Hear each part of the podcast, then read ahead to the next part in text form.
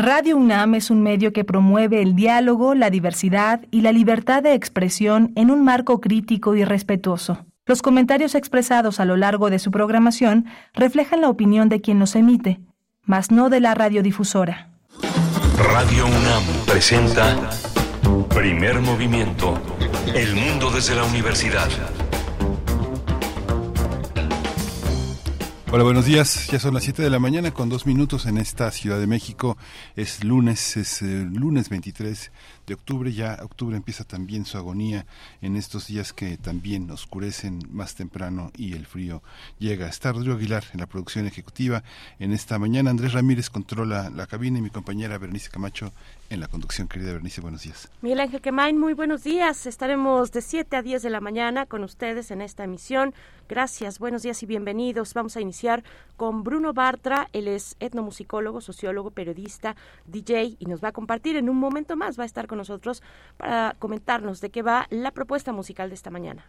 Vamos a tener también la presencia de Ana Bosch. Ana Bosch es periodista y corresponsal española de TV Española. Ella es especializada en información internacional. Ha sido una nómada en el periodismo, una corresponsal que estuvo en Washington, en Londres, pero también en Moscú. Le tocó la, el último periodo de Boris Yeltsin y el inicio de esta presidencia compleja, muy, muy rica, muy larga de, de, Putin, de Vladimir Putin, y de eso trata el libro que eh, nos presenta y comparte el día de hoy. El año que llegó Putin, la Rusia que acogió y catapultó a un desconocido. Tendremos después la sección de singularidades tecnológicas y TICs.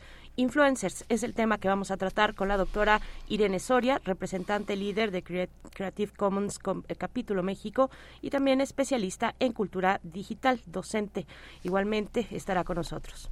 Vamos a continuar con este proyecto de presentación del proceso Rectoría UNAM 2023-2027. Hoy toca el turno de conversar con el doctor Germán Enrique Fajardo Dolci, un médico muy, muy destacado. Actualmente ejerce un segundo periodo como director de la Facultad de Medicina de la UNAM. Es cirujano, es especialista en otorrinolaringología y cuenta con una maestría en alta dirección en el Centro de Posgrados en el Estado de México. Es académico de la Facultad de Medicina también de la Escuela Nacional de Enfermería y Obstetricia y es investigador del Sistema eh, eh, de Investigadores de México. Tendremos después una conversación sobre Argentina y los resultados de las elecciones de esta ronda que tuvo lugar el día de ayer. Vamos a conversar sobre este proceso electoral con el doctor Horacio Vives. Él es licenciado en Ciencia Política por el Instituto Tecnológico Autónomo de México, doctor en Ciencia Política por la Universidad de Belgrano, Argentina. Hoy la, la voz de la poesía es de Berenice Camacho con su selección musical y literaria si me da la voz, querido Miguel Ángel, porque tal vez ya lo, notaron, vengo un poco esbozada con el, con el cubrebocas solo por precaución, pero con un buen ánimo de compartir con ustedes en esta mañana en la mesa del día. Bueno, el tema, el tema al que todo el mundo está observando, la guerra eh, contra el pueblo palestino, las implicaciones a nivel mundial y en Europa también. Vamos a tener, vamos a tener una conversación en la mesa del día con este tema. Estará Luis Guacuja, el doctor Luis Guacuja, responsable del programa de estudios sobre la Unión Europea del posgrado de la UNAM, y también estará el doctor Gilberto Conde, profesor investigador del Centro de Estudios de Asia y África del Colegio de México, especialista en política del Medio Oriente, para la mesa del día. Vamos a tener también biosfera en equilibrio, la vivir en, la, en las copas de los árboles. Es el tema que la doctora Clementina Equigua eligió para compartir esta mañana. Ella es bióloga y doctora en ciencias por la Facultad de Ciencias de la UNAM. Es editora de Oikos, la revista digital allá en el Instituto de Ecología de la UNAM y desde ya estamos recibiendo sus comentarios en redes sociales, arroba Movimiento en X y primer movimiento en Facebook. La música la pone Bruno Bartra esta mañana. Vamos con él. Primer movimiento. Hacemos comunidad con tus postales sonoras. Envíalas a primermovimientounam.gmail.com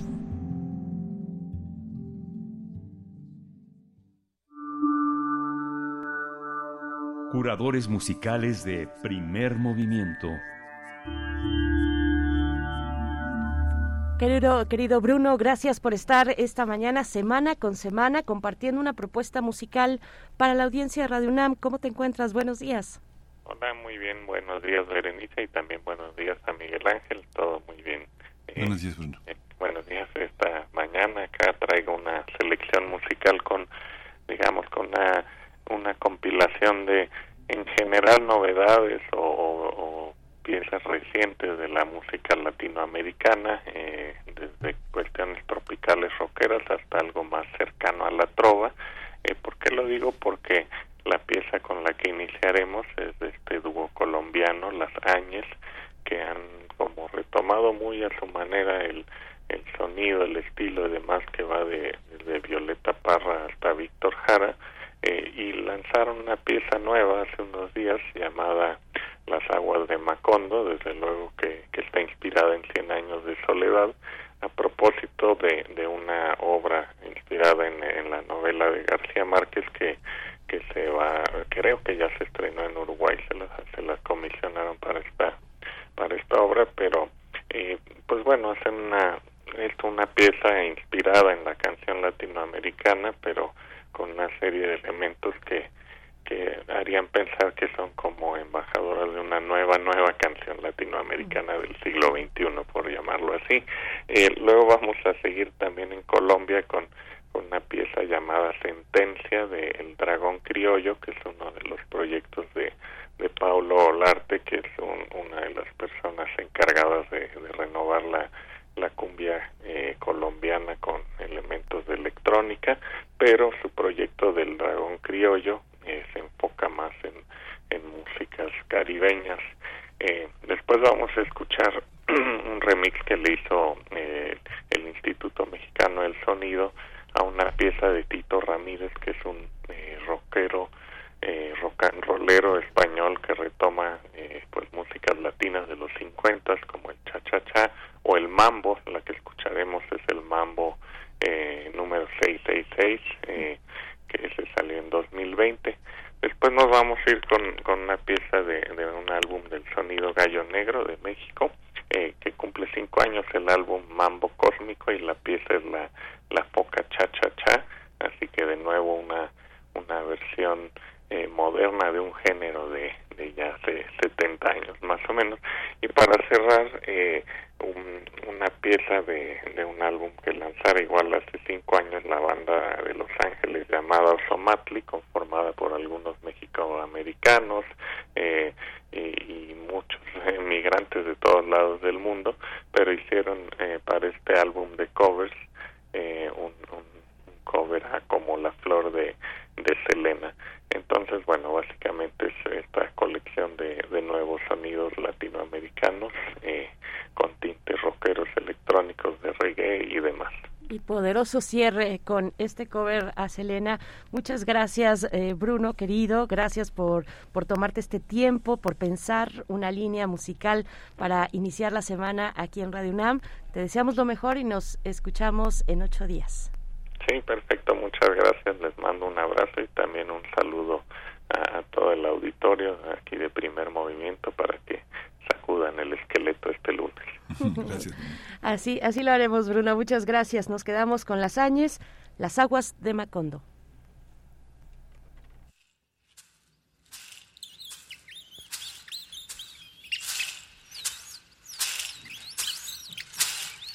Si el cielo revienta fuente en el pueblo donde crecimos, en suelos de tierra fértil empantanados vivimos, cual chicha con aguas turbias que nos vienen a embriagar, de historia y de soledad.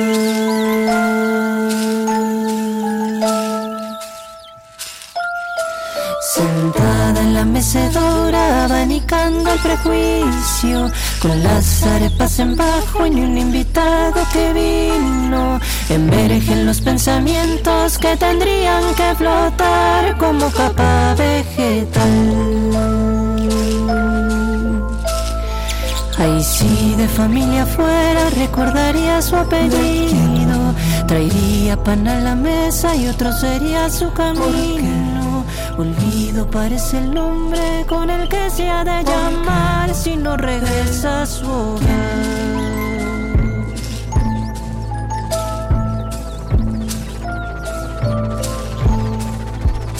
Ya lo veremos yendo a lo profundo.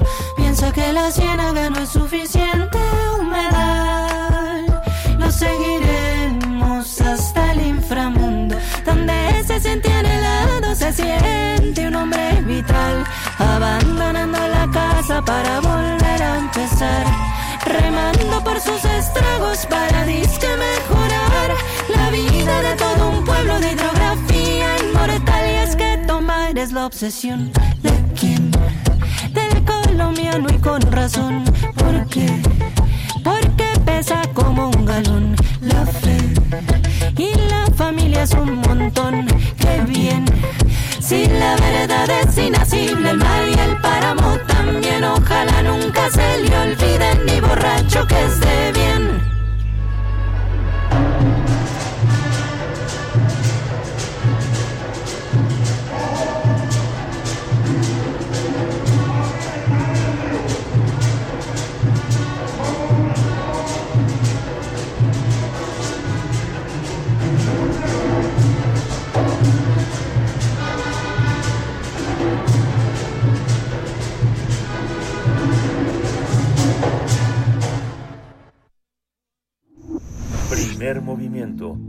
Hacemos comunidad con tus postales sonoras. Envíalas a primermovimientounam.gmail.com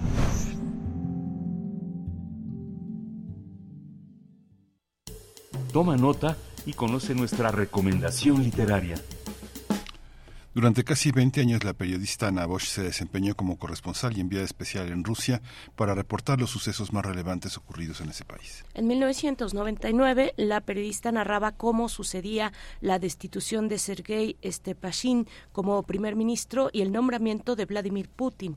Además explicaba que el actual presidente ruso había sido un antiguo espía, como sabemos, de la KGB y que era cercano a políticos reformadores de la economía rusa que se asocian se asocian con la corrupción.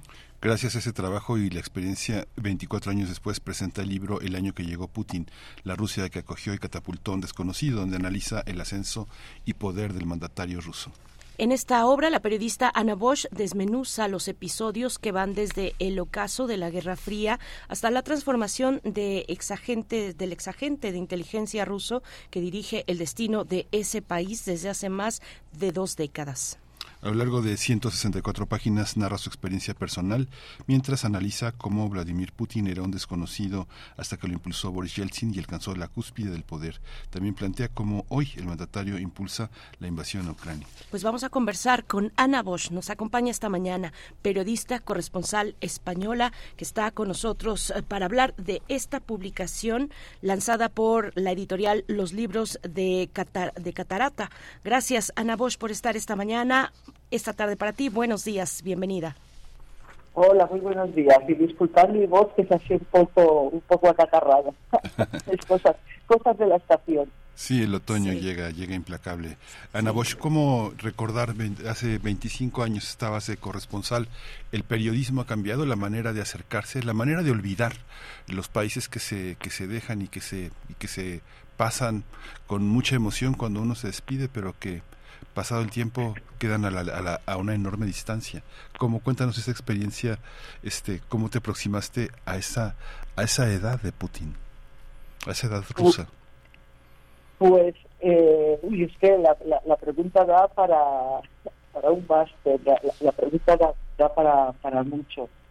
Me aproximé, bueno, desde esas ocasiones en que la vida te pone en una situación que tú no has buscado, pero una vez que te pone pues con muchas ganas, con mucha curiosidad y sobre todo con los ojos y, los oídos muy, muy, muy abiertos, intentando aprender de cada experiencia, ya fuera una experiencia profesional y como personal, porque en esos momentos cuando te toca convivirte en una realidad que te era ajena, pero que de repente te conviertes tú en la traductora de esa realidad para otra sociedad, para, para en este caso los espectadores fundamentalmente eh, de España, pero también en, español, todo se convierte en profesional. Eh, lo que te pasa en, los shocks que tienes, los contrastes de, cultura, de mentalidad que tú tienes en tu vida cotidiana, se convierten eh, también en parte en ingredientes profesionales. Entonces, todo se convierte en profesional. Eso por una parte en cuanto a mi experiencia, que entonces además era muy joven, fue, mi primera. Y luego, ¿cómo cambia el periodismo? Muchísimo, muchísimo. Eh, de depender de un teléfono, de una buena línea telefónica o de un enlace de satélite que te, eh, mm, del que te aprovisionaba una agencia, en nuestro caso era Eurovisión, a hoy en día que, como se suele decir, cualquiera con un eh, celular, eh, cualquiera puede hacer periodismo si tiene una conexión mínimamente buena a Internet, porque con el celular puedes grabar entrevistas, puedes hacer videos, eh, puedes hacer todo. Y luego, ¿cómo se aleja? Evidentemente eh, se aleja, pero luego ahora estamos viviendo una gran lección periodística y con esto termino esta larga respuesta. Y es que ni siquiera hace falta alejarte. Hasta hace dos semanas seguíamos hablando, hablando llevábamos más de un año y medio hablando de la guerra en Ucrania, de la invasión rusa en Ucrania. De repente, Hamas entra en Israel, Israel se venga en casa y ya ipso facto la guerra en Ucrania, lo que esté pasando en Ucrania pasa a, no ya un segundo, a un tercero o a un cuarto plano y llevamos dos semanas abriendo los noticiarios y centrándonos solo, eh, solo de nuevo en el conflicto en Oriente Próximo para nosotros, medio para ustedes. Ana, Ana Bosch, una frase en, en, este libro puede describir eh, de manera muy precisa la primera parte del libro, que es una antesala de tu propia historia con ese momento de la gran nación rusa esa, esa frase que te llevó a ser testigo eh, de, desde el periodismo de este tránsito entre la Unión Soviética y una Rusia abierta al capitalismo, al libre mercado, es la frase de cualquier corresponsalía menos Moscú. Háblanos, háblanos de ello, háblanos, compártenos esa parte de ti, de tu historia, de aquello que, que, atravesaste como joven, como joven periodista y que te llevó, bueno, pues a ser eso, testigo eh, desde, desde el periodismo de esa transición que llamamos y conocemos como perestroika, como glasnost. Cuéntanos. Eh, sí, efectivamente, arranco porque eh, eh, cuando me propusieron escribir el libro no tenía ninguna voluntad de, impostura, ¿no? De, aparecer ahí como la gran especialista desde que era adolescente en Rusia ni, nada de eso, ¿no? Y efectivamente, por eso decía antes que la vida te coloca en situaciones que, no buscas, pero que bueno, que luego le, eh, te metes al 100% o al 200% en ellas. Yo había estado brevemente en diciembre del 90 cuando todavía no sabíamos que a la Unión Soviética le quedaban solo un año de vida, yo había estado ahí justamente en un despliegue, una cobertura que hizo Televisión Española para conocer y contar qué era esto de la perestroika. Y entonces yo, que era una joven periodista en el 90, de apenas 27 años, una joven periodista educada en Europa, en el mundo occidental, en una economía capitalista, caigo, además en diciembre, España es un país muy soleado y caigo en un sitio gris, que es permanentemente gris, pero al margen del tópico del, clima, del tiempo y del invierno ruso y esas cosas, al margen del tópico, sobre todo fue un shock porque me encontré con unos códigos mentales, con unos mm, parámetros, con un raciocinio que me era completamente ajeno, que no era muy ajeno. Entonces ahí entendí así como un shock, que muchas veces cosas que decimos que son de sentido común, que son de mera lógica, son cosas culturales que hemos aprendido en función de donde hayamos nacido y nos hayamos educado, ¿no? Y principios mm, mm, que nos parecen básicos en nuestra cultura eh, occidental no lo eran ahí. Y luego me encontré también una sociedad eh, que estaba entre la, desilusión del comunismo, porque estaban hartos de falta de libertad de expresión, de mentiras, de opacidad y fascinados por lo que creían que, se, que, les venía con las reformas. Y era una idea eh, que no se correspondía con el capitalismo, tenía una idea absolutamente idílica en la que mm, con la democratización, con la perestroika, ellos iban a tener iban a ser ricos, iban a tener libertad de expresión, iban a tener democracia y además de la noche a la mañana serían ricos y no habría ninguna contrapartida, ¿no? Como que sería un mundo feliz. Y claro, tú venías de ese mundo al que ellos iban a ir, pero ellos iban a ir teniendo que hacer una transición tremenda, que encima se la hicieron muy mal, se hicieron una muy mala jugada. Entonces, claro, yo venía de un país, además, España, que había pasado de la dictadura, pero de una dictadura occidental, capitalista, una dictadura mm, mm, eh, que se llamaba en España nacional católica, a una democracia. Y nos había llevado un tiempo, todavía nos está llevando un tiempo. Pero, y eso estando dentro de la misma mentalidad occidental y de la misma lógica capitalista que el resto de democracias. Y pensaba, Dios mío, esta gente tiene nuestro trabajo multiplicado por mí y creen que va a ser así de la noche a la mañana. Y se veía venir un, un, un, un total y sobre todo, ¿sabes? Yo me quedé con eso de que este viven en un marco mental y se mueven, eh, no solo las personas, sino el Estado, toda la sociedad se mueve en una lógica que no es completamente ajena y que me cuesta desenvolver mucho en ella porque es una lógica muy ajena a mí. Luego, pues poco a poco mm, aprendes a vivir en ella y no solo eso, sino que incluso intentas, porque es tu oficio, hacer de traductora a tus espectadores, a tu público, hacer una traducción de, ese mundo y un poquito este libro es de esa aproximación, ¿no? Es al final lo que me convenció para escribirlo es que hoy día, pasados esos eh, casi 30 años, no se puede entender por qué Putin ha hecho lo que ha hecho y sobre todo por qué es popular, por qué ha triunfado en la sociedad rusa un personaje como Putin si uno no hace un ejercicio de flashback, que dicen en el cine, a cómo era esa Rusia de los años 90.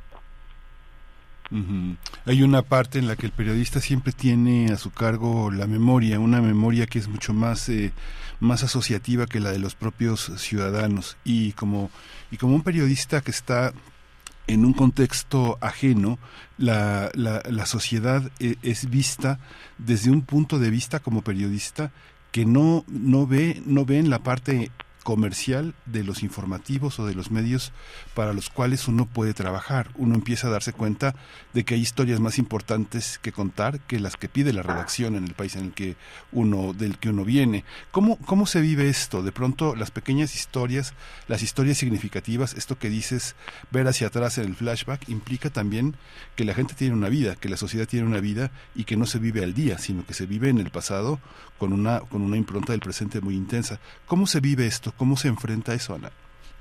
Ah, esa es la pelea diaria.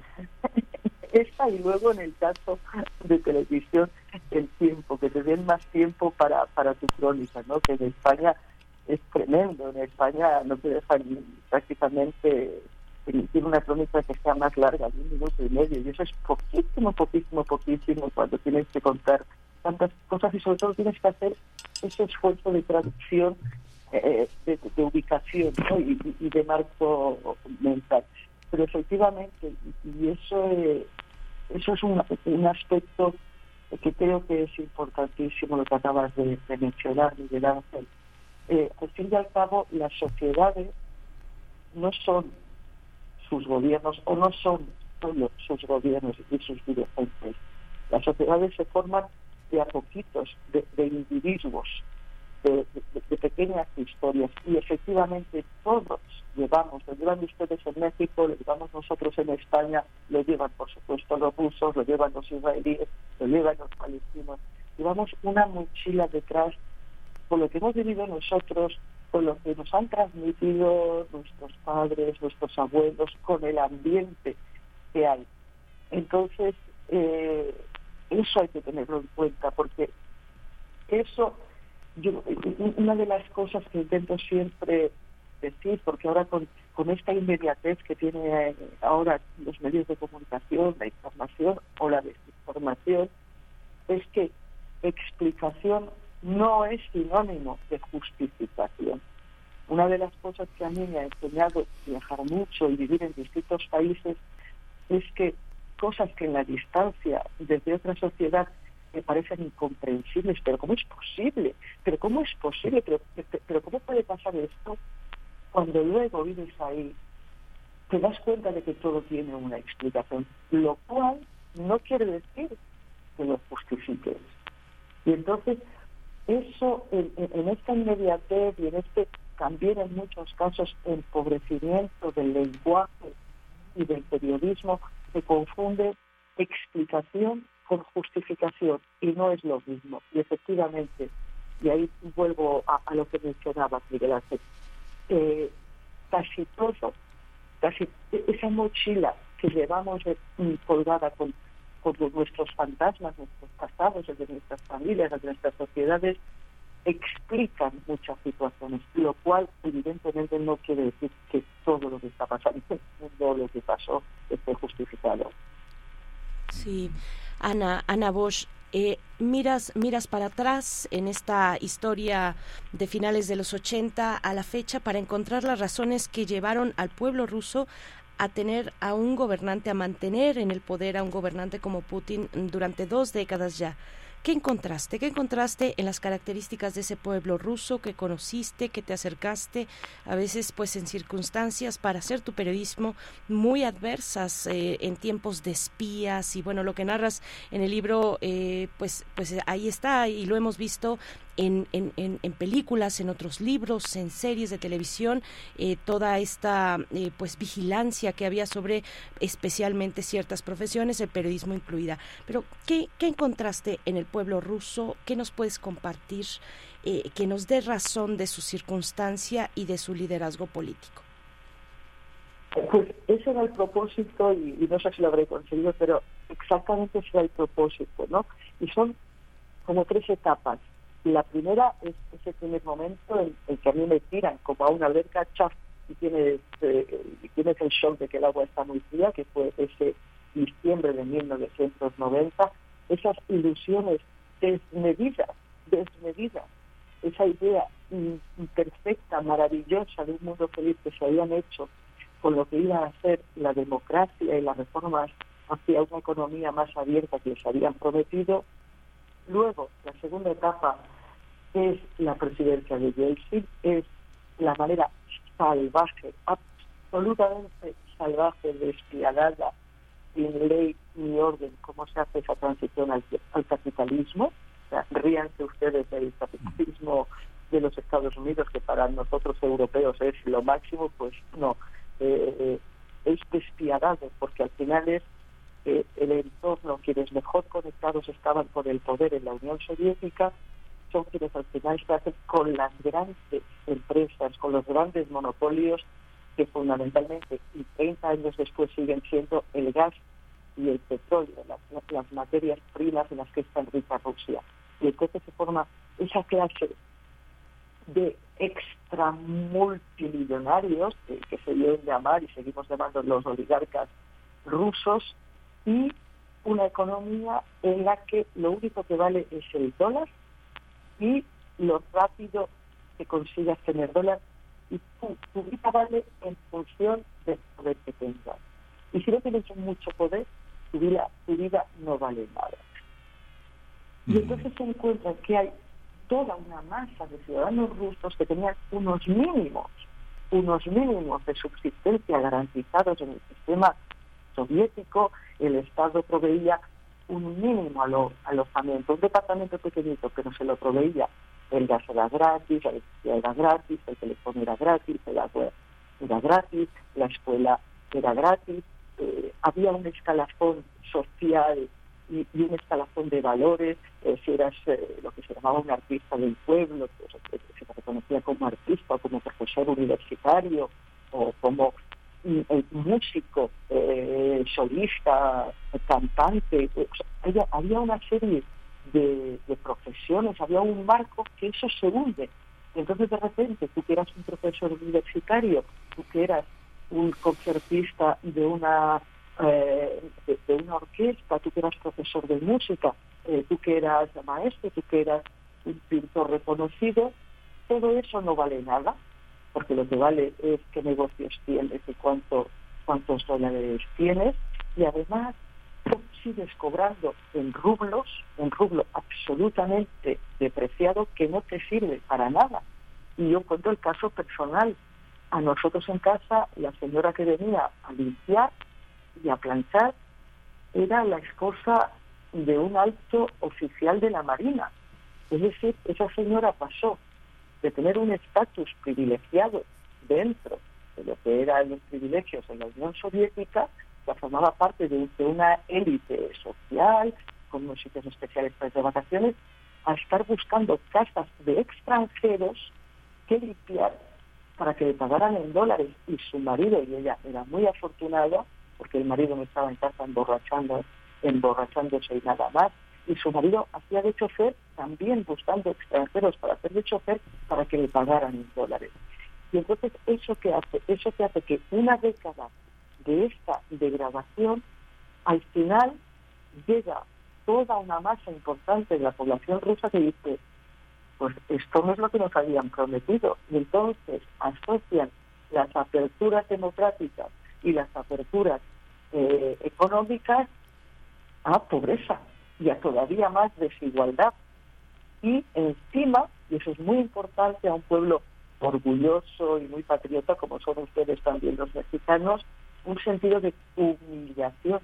Han pasado de hablarle de tú a tú a los Estados Unidos, de repartirse el mundo en dos mitades, una para los Estados Unidos y otra para la Unión Soviética, a ser tratados como, como un país cualquiera, como, como un país mísero al que hay que ayudarle con fondos del Banco Mundial, del, del, eh, del Fondo Monetario Internacional, y entonces hay de repente una ansia porque alguien les devuelva el orgullo patrio y alguien les devuelva certezas, seguridades en ese mundo que se les ha hundido.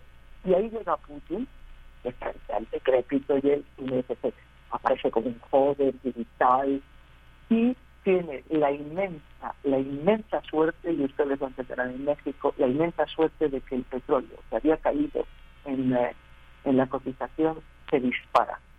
Con lo cual es entonces la fórmula perfecta. Llega un líder joven, no decrépito como él, que les promete devolver la voz de Rusia en el mundo, el orgullo de Rusia y además vuelve a haber mucho más dinero porque se dispara el precio del petróleo. Ana, hay una, hay una parte, digamos que uno, que es un corresponsal que, eh, español que tiene la base en París o en Berlín o en Londres, pues se la pasa bien, pero cuando hay zonas de conflicto no pasa tan bien, ¿no? Sobre todo, este, pasa, hay, hay una idea en el que sobre todo trabajando para radio, para televisión, no para prensa, sino para, para televisión, donde la gente te ve, te recuerda, hay una, hay una parte en la que te conviertes justamente en eso que el sociólogo francés Pierre Bourdieu decía, el eslabón más frágil de la cadena. De, pronto la gente ve el eslabón más frágil en la cadena como un protagonista de la información, ¿no? Pero hay un momento en el que pasan años, sigues en el mismo lugar, y de pronto el destino del corresponsal, tú ves a los colegas en zonas de conflicto que tienen problemas de alcoholismo, que se suicidan, que están en una soledad muy profunda y no hay nadie que les tienda la mano con, cuando el agua les llega a la nariz. Cuando tú enfrentaste, tú enfrentaste una, una parte como una protagonista. Este libro es un derecho de ser protagonista de la memoria, pero al mismo tiempo de tener una, una subjetividad en medios donde un periodista siempre es intercambiable, nunca se atreve a pelear desde la entraña con el monstruo. ¿Cómo ha sido esa experiencia? ¿Cómo ha sido regresar, regresar del frío a, esta, a, este, a esta calidez española que no, no te recibió siempre bien? El año pasado tuviste un conflicto verdaderamente fuerte y lo enfrentaste y tuviste la solidaridad de mucha gente de medios que estuvo contigo. ¿Cómo se enfrenta a eso? ¿Qué es, qué es, ¿Cómo se regresa de una corresponsalía como periodista? ¿Cómo es eso? Sí, efectivamente hay, hay un problema como de readaptación, ¿no? Hay que hacer como una readaptación y, sobre todo, por ejemplo, he otro caso, no en primera persona, pero muy, muy cercano, porque mi marido también es periodista, y, a mi marido le tocó cubrir el genocidio de, de Ruanda en el año 94. Tanto él como todos los colegas que yo he conocido que les tocó cubrir eso, por ejemplo, y nunca se han recuperado, en el sentido, eh, lo que estén alcoholizados y lo que tú decías, pero es algo que les creó un verdadero shock, el ver eso, ¿no? Como las matanzas absolutamente eh, fuertes, el ver cómo, cómo caían, cómo por los ríos bajaban cadáveres de mujeres, de niños, de hombres pintados eh, eh, por el agua, esas son imágenes, son olores, porque la, la muerte huele también, somos, somos materia orgánica y cuando morimos, pues igual que cuando muere la fruta o muere cualquier otro animal, olemos y, olemos muy mal. Entonces son unas visiones y unos olores que quedan muy arraigados dentro. Entonces es muy habitual sin llegar a ese extremo que tú mencionabas, pero que haya pesadillas, que uno se acueste y esas pesadillas sigan volviendo. Y luego hay otra cosa cuando estás, no hace falta que sean situaciones tan extremas, ¿no? Simplemente en situaciones de pobreza, tú vuelves a tu redacción del primer mundo, a tu vida del primer mundo, con una serie de cosas eh, que a ti te parecen básicas, pero que no lo son, una serie de garantías, y dices, Dios mío, y, volvemos al principio de esta conversación, qué lejos queda aquello, pero aquello sigue existiendo. Y luego lo que yo también intento y quiero aprovechar esta conversación, y más con ustedes en, México, eh, hay mucha mística y hay mucha literatura en convertir al corresponsal o el enviado especial o al que a mí no me gusta, es una expresión que no me gusta nada del corresponsal de guerra este, y, no me y no me duele decir que yo nunca he tenido vocación de, corresponsal de guerra, de, periodista sí, de entender la vida de otros sí, de, ser un, corresponsal de, guerra, no, porque creo que la guerra eh, es algo tan tan tremendo, tan, tan horrible, tan trágico que es que no me apetece ni ir a contarlo, ¿no? por, decirlo, por decirlo de alguna manera. Pero lo que quería decir, y esto es importante para mí, eh, por mucha mística que haya en torno al corresponsal eh, que va a cubrir conflictos, teniendo, teniendo en la memoria a mis colegas que han muerto en algunos conflictos, pero lo nuestro no es nada. Nosotros vamos de vuelta, nosotros tenemos un boleto de avión o de lo que sea de vuelta. El verdadero periodismo heroico, y, ustedes lo saben por desgracia en México, es el del periodista local.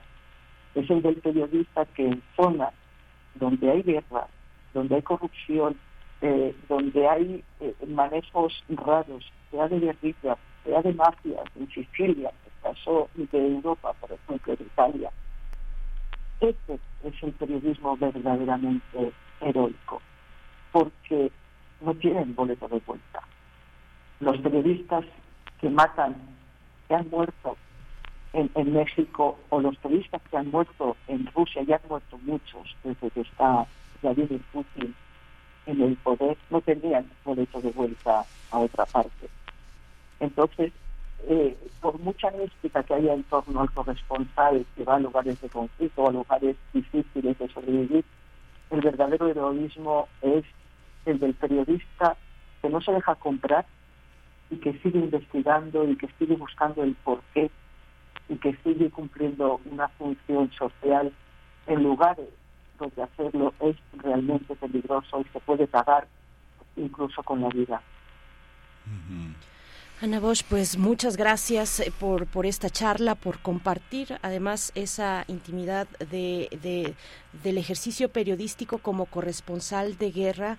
Vemos ahora, y bueno, no podemos eh, sino eh, estar, estar con esa, con esa descripción que nos compartes al final de los periodistas en lo local lo vemos en México y lo estamos viendo en Gaza también. Son periodistas locales. Los que están reportando. Sí. Ana, muchas gracias. Está la recomendación, la propuesta, esta recomendación literaria, el año que llegó Putin, la Rusia que acogió y catapultó a un desconocido, eh, de tu autoría editorial, editorial, Los libros de la catarata, publica este libro tuyo. Muchas gracias, Ana Bosch, mucha suerte con esta publicación. Muchísimas, muchísimas gracias de verdad a, ustedes y un abrazo enorme para, para todos quienes nos estén escuchando para México. Un abrazo enorme y muchísimas gracias. Gracias, muchas gracias Ana Bosch. Gracias. Nos recuerda a Jan Hatzfeld, es una estación de machetes en Ruanda que dejó la pierna, dejó la pierna Jan eh, en, ahí en Ruanda. Vamos a escuchar Sentencia del Dragón Criollo en la curaduría de Bruno Bartra. Thank you.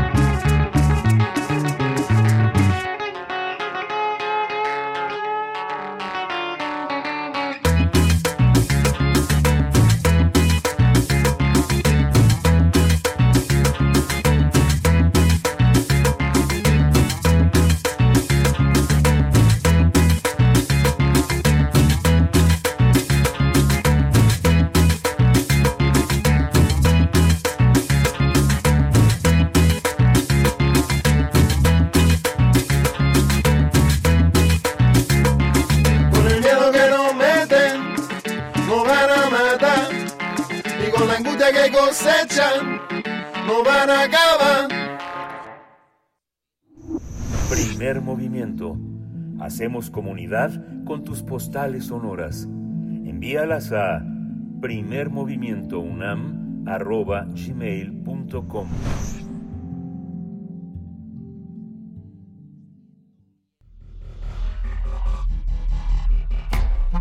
Singularidades tecnológicas y TICs.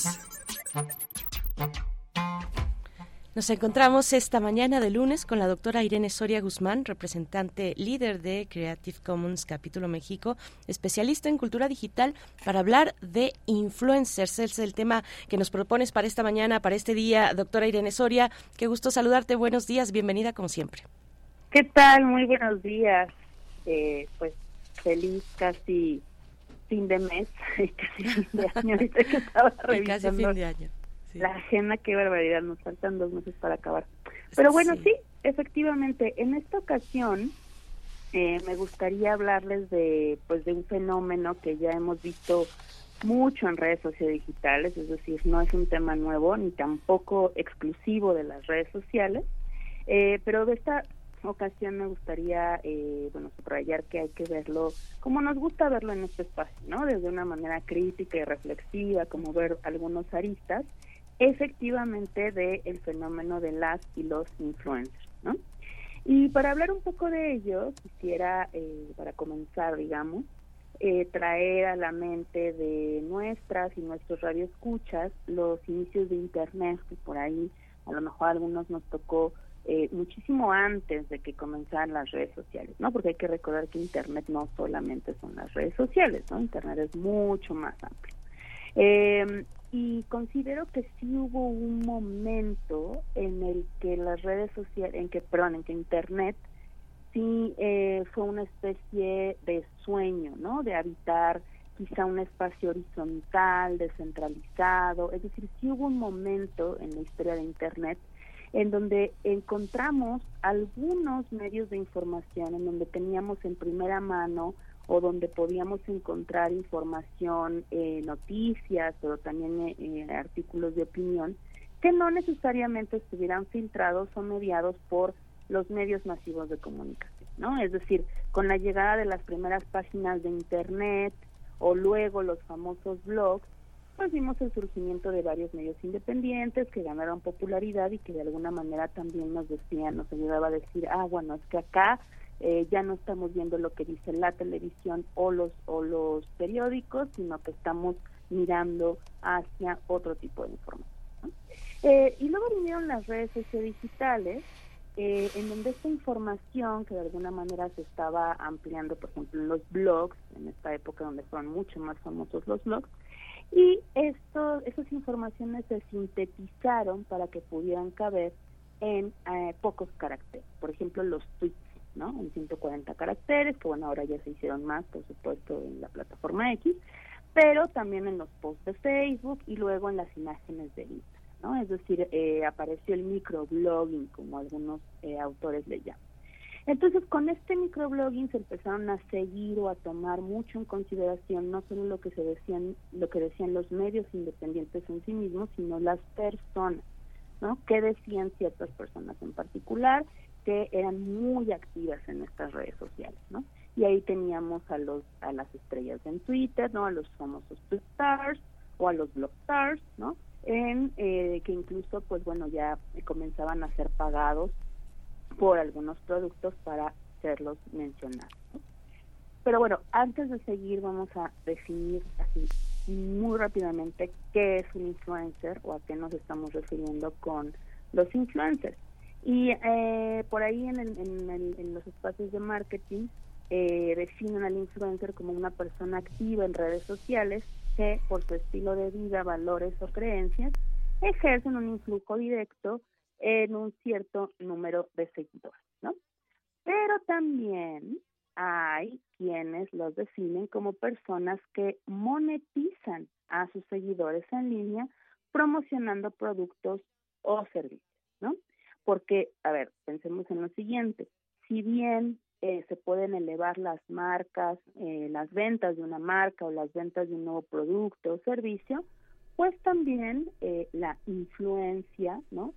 Puede ser una, pues una amenaza a las decisiones de cierta población, una amenaza a la democracia, por ahí hay quienes dicen, una pesadilla política, ¿no? Porque puede tener algunos discursos encubiertos.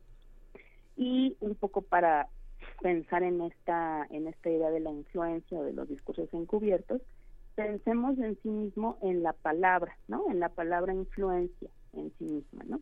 Eh, pensemos, por ejemplo, radio escuchas, ¿qué pasa si nosotros, es decir, eh, es decir, pensemos o admitimos que nuestra decisión, cualquiera que ésta sea, y si admitimos que nuestra decisión fue influenciada por alguien o admitimos, ¿no? Que estuvimos influenciados por ciertas acciones o por cierta, ciertos, eh, sí, por ciertos momentos o por ciertas decisiones, que nuestra decisión fue influenciada, pues de alguna manera estaríamos admitiendo que en esa decisión en particular, pues no fuimos enteramente autónomos, ¿no? Entonces, ¿qué pasa si esto se hace a gran escala? Y además, como sucede eh, muy a menudo, que es una influencia que se ejerce de manera oscura o en las sombras, es decir, no siempre es clara. Y a esto le sumamos que esta influencia sucede en las redes sociodigitales, sepamos que no solamente estamos hablando de una influencia humana, es decir, no solamente estamos hablando de una persona que nos dice su opinión o nos lleva hacia ciertas decisiones, sino que es una influencia algorítmica, De recomendaciones que priorizan ciertas publicaciones y ciertas. Incluso los propios y las propias influencers de las redes sociodigitales están sujetas a los caprichos del algoritmo, ¿no? Lo que hemos ya aquí este, platicado hasta el cansancio, estos caprichos del Dios, ¿no? Entre comillas, algorítmico, que nadie conoce, que nadie ve, que nadie sabe cómo funciona, pero que seguimos eh, atribuyéndole muchas de las cuestiones que suceden en nuestras decisiones y en las redes sociales. Eh, y es que ser influenciado, ¿no? De alguna manera puede ser un sinónimo de ser dominado, dominada o de experimentar un eclipse de personalidad y de decisiones. Entonces, los influencers también, como no, como al final están también a expensas de cómo funciona el algoritmo, también se han visto obligados a hacer cosas para mantener esos seguidores o para ganar más influencia, ¿no? Es por eso que ya hay algunas directrices, ¿no? Que han sucedido, por ejemplo, en países como Estados Unidos, para que se quede, para que quede muy claro la relación que tiene esa persona, ese ese influencer con las empresas o con los productos que está promocionando, es decir, que quede claro que se trata de un producto promocionado, Y en ocasiones ha sucedido lo contrario, fíjense que también es muy curioso, ¿no?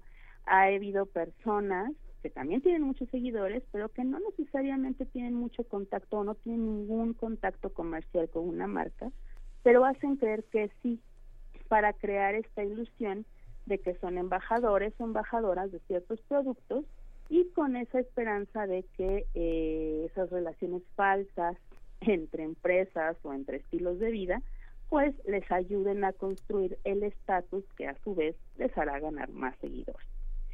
Eh, una cosa importante que sí creo que es también interesante subrayar y ya con esto me voy enfilando hacia el final de esta reflexión, es que otra arista que sucede con las cuentas de los influencers es que al tener muchos seguidores también se convierte en una especie de moneda de cambio y blanco de algunos crackers o de piratas informáticos que literalmente les secuestran las cuentas, ¿no? y les piden luego una especie de rescate. Entonces envían un correo electrónico falso, aparentemente de, de la plataforma, ¿no? De Instagram, por una supuesta infracción en derechos de autor. Entonces él o la influencer le da clic y dice, no, no, yo no infringí derechos de autor, ¿qué puedo hacer? Le da clic, entrega su contraseña, entrega su, su la contraseña para entrar a, a esa cuenta y bueno, el cracker se apropia de la misma y pide dinero. Entonces acá una una recomendación inmediata sería pues fijarse muy bien en qué correos electrónicos eh, llegan, eso creo que en general, ¿no? Para todo el público, eh, no dar clics a, a, páginas que no necesariamente sabemos muy bien de su origen y por supuesto no dar nuestras contraseñas, ¿no? Pero bueno, regresando eh, al ecosistema este que les decía anteriormente de la influencia y que suele darse en la oscuridad, en el ofuscamiento. Eh, creo que en este caso no debemos olvidar que el fenómeno de los influencers no es nuevo y exclusivo de las redes sociodigitales, ¿no? Es importante también decir que muchas de las cosas que suceden tanto en Internet como en las redes sociales son fenómenos, ¿no? Que ya ocurrieron antes o que han ocurrido en otros momentos de la historia y, y que bueno, de alguna manera se están replicando y tienen características específicas. Pero bueno, esto no es nuevo, ¿no? La idea de los influencers no es para nada eh, nuevo, ya tenemos por ahí lo que sucedió con Michael Jordan, por ejemplo, eh, la marca Nike con los tenis en los 80, ¿no? que estuvieron estratosféricamente en los, las ventas de esta marca, no solamente por el uso de la marca en sí, sino también un estilo de vida, ¿no? O sea, eh, el, hecho de que, de que Michael Jordan tuviera además la marca, su marca específica dentro de, una, de un gran consorcio, pues también replicó mucho de los estilos de vida que se, bueno, se, expandieron por todo el mundo y además de que subieron sus ventas, por supuesto, ¿no? Eh, creo que en este particular caso, como ya dijimos que ya ha habido influencias en otros momentos, en este particular punto de la historia considero que hay que ejercitar muchísimo más el pensamiento crítico, ¿no? Pues los influencers son una pieza más, ¿no? Quizá sin saberlo, ellos y ellas mismos, son una pieza más de una mediación que sigue siendo muy obtusa, ¿no?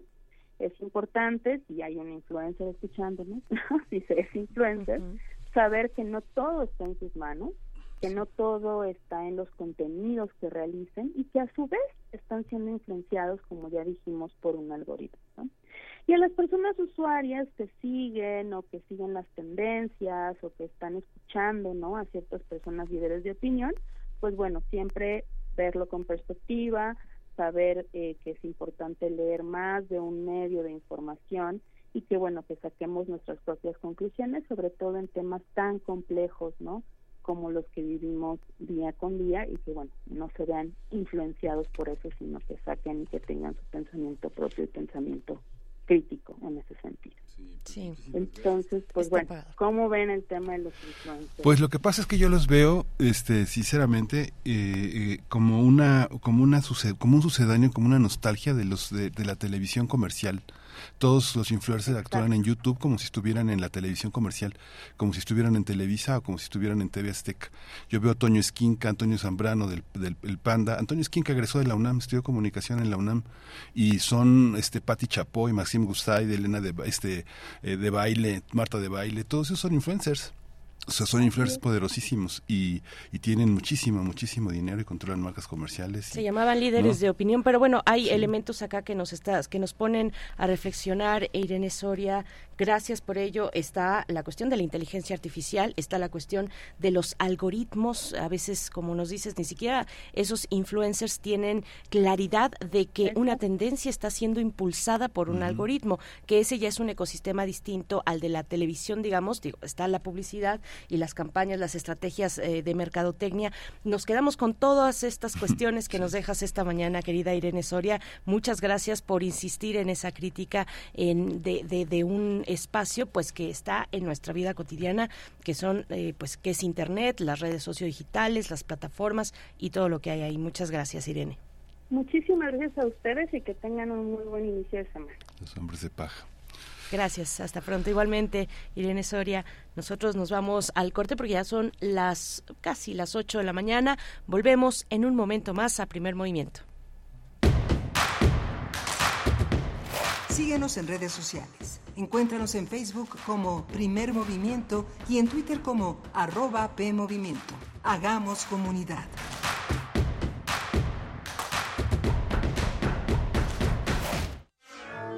6.434 voces distintas. 12.309 canciones.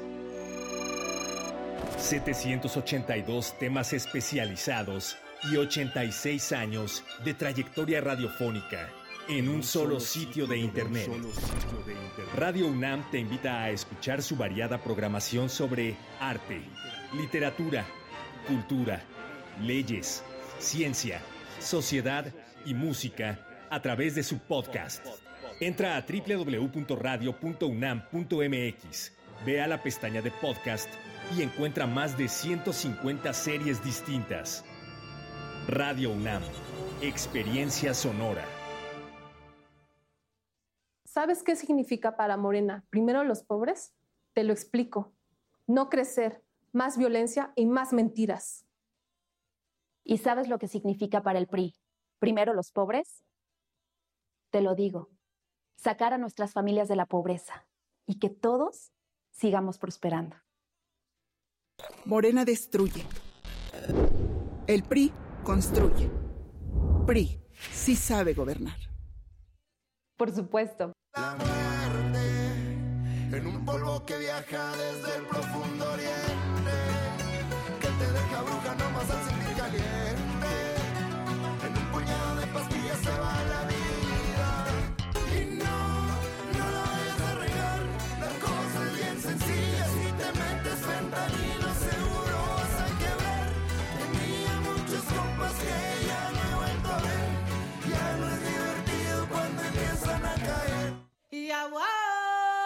Llevamos siglos mirando hacia otro lado.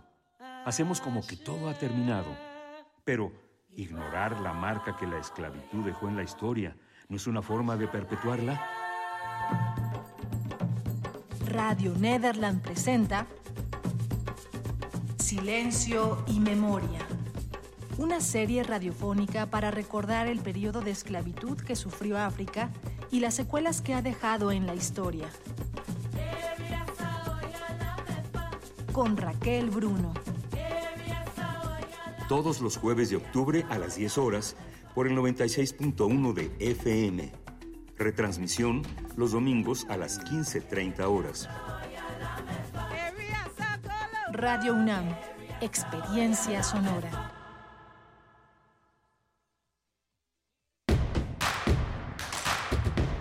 Encuentra la música de primer movimiento día a día en el Spotify de Radio UNAM y agréganos a tus favoritos.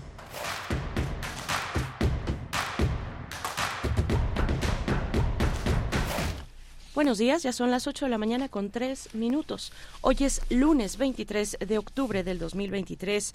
Estamos presentes con ustedes en vivo, haciendo radio pública y universitaria desde Radio UNAM 96.1 de FM 860 de amplitud modulada. También estamos con Radio Nicolaita en el 104.3.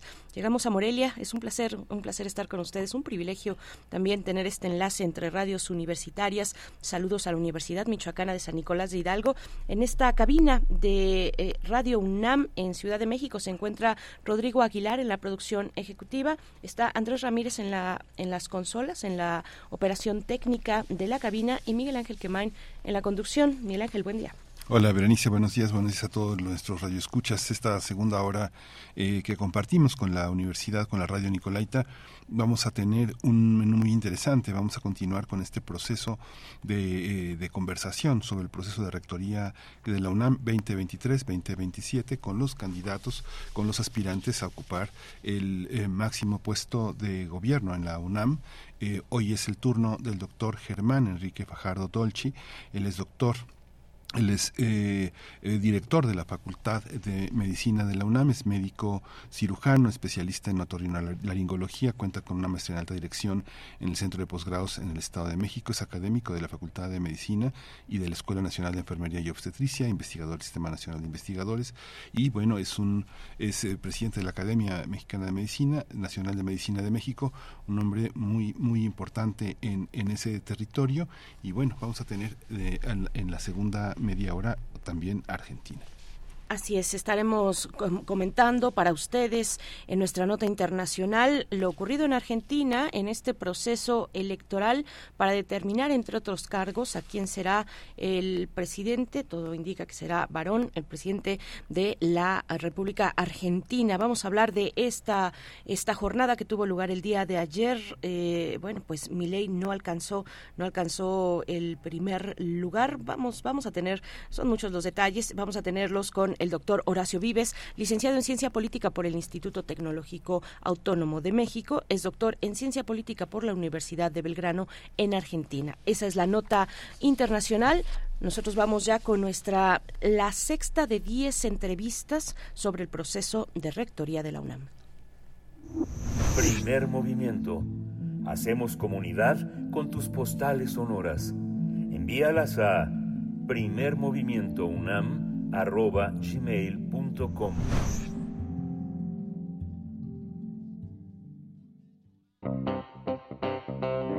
Nota Nacional. Esta mañana vamos a conversar con uno de los 10 finalistas que buscan el cargo de la rectoría de la UNAM para el periodo 2023-2027. En esta ocasión nos acompaña el doctor Germán Enrique Fajardo Dolci, quien actualmente ejerce un segundo periodo como director de la Facultad de Medicina de nuestra Casa de Estudios. Además de ser médico cirujano, es especialista en otorrinolaringología y cuenta con una maestría en alta dirección por el Centro de Posgrados del Estado de México. Sus investigaciones se han dirigido hacia la educación médica, la otorrinolaringología, la calidad de la atención y la seguridad del paciente, así como la influenza eh, y la formación de recursos humanos para la salud. Es académico de la Escuela Nacional de Enfermería y Obstetricia, así como de la Facultad de Medicina, investigador nacional del Sistema Nacional de Investigadores y presidente de la Academia Nacional de Medicina de México. Doctor, bienvenido, buenos días. ¿Cómo están? Muy buenos días.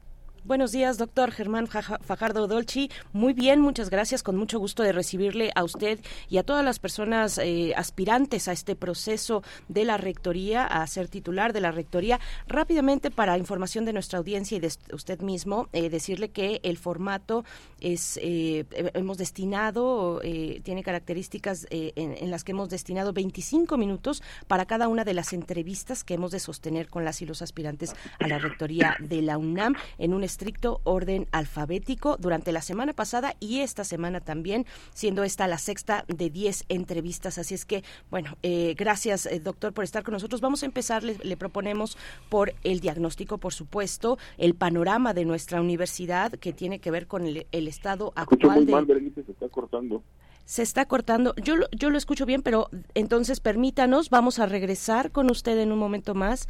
Lo tendremos eh, vamos a dejarlo en manos de la producción porque hay algo en la línea que pues que impide esta comunicación. Como como hemos dicho Miguel Ángel eh, el doctor Fajardo Dolci es médico cirujano por la Universidad La Salle con especialidad en otorrinolaringología por la UNAM maestría en alta dirección por el Centro de Posgrados del Estado de México y actualmente se, desarrolla su segundo periodo frente a la dirección de la Facultad de Medicina de nuestra universidad. También es presidente de la Academia Nacional de Medicina de México desde el año 2022. Sí, desde el año 2022, una figura muy, muy importante. En un, ha, estado presente en momentos muy muy importantes de, eh, eh, de la epidemiología en México, así que también es uno de los grandes formadores en una de las escuelas que ha cobrado una enorme importancia, que es la Escuela Nacional de Enfermería. Y está en la línea, Berenice. Doctor, muchas gracias. Esperemos nos escuche ya con claridad. ¿Es así? Así es, así es, lo escucho muy bien, muchas gracias. Gracias, doctor Germán. Bueno, pues empezamos entonces. Eh, eh, su tiempo, digamos, va, a contar a partir de este momento. Eh, le planteábamos la, pues eso, el diagnóstico, el panorama general de nuestra universidad, su estado actual y los desafíos de la UNAM. En, en su plan de, de trabajo, usted pone énfasis, hace énfasis en la construcción de futuro y menciona incluso un plazo. No escucho nada. Mm, pues vamos, vamos a volver. Vamos a volver. ¿Qué tal que vamos a hacer una pausa, una pausa un poco más grande? Porque creo que necesita eh, el doctor un poco de tiempo para ubicarse en un, en un lugar eh, donde tenga mejor recepción. Nosotros le estamos escuchando bien.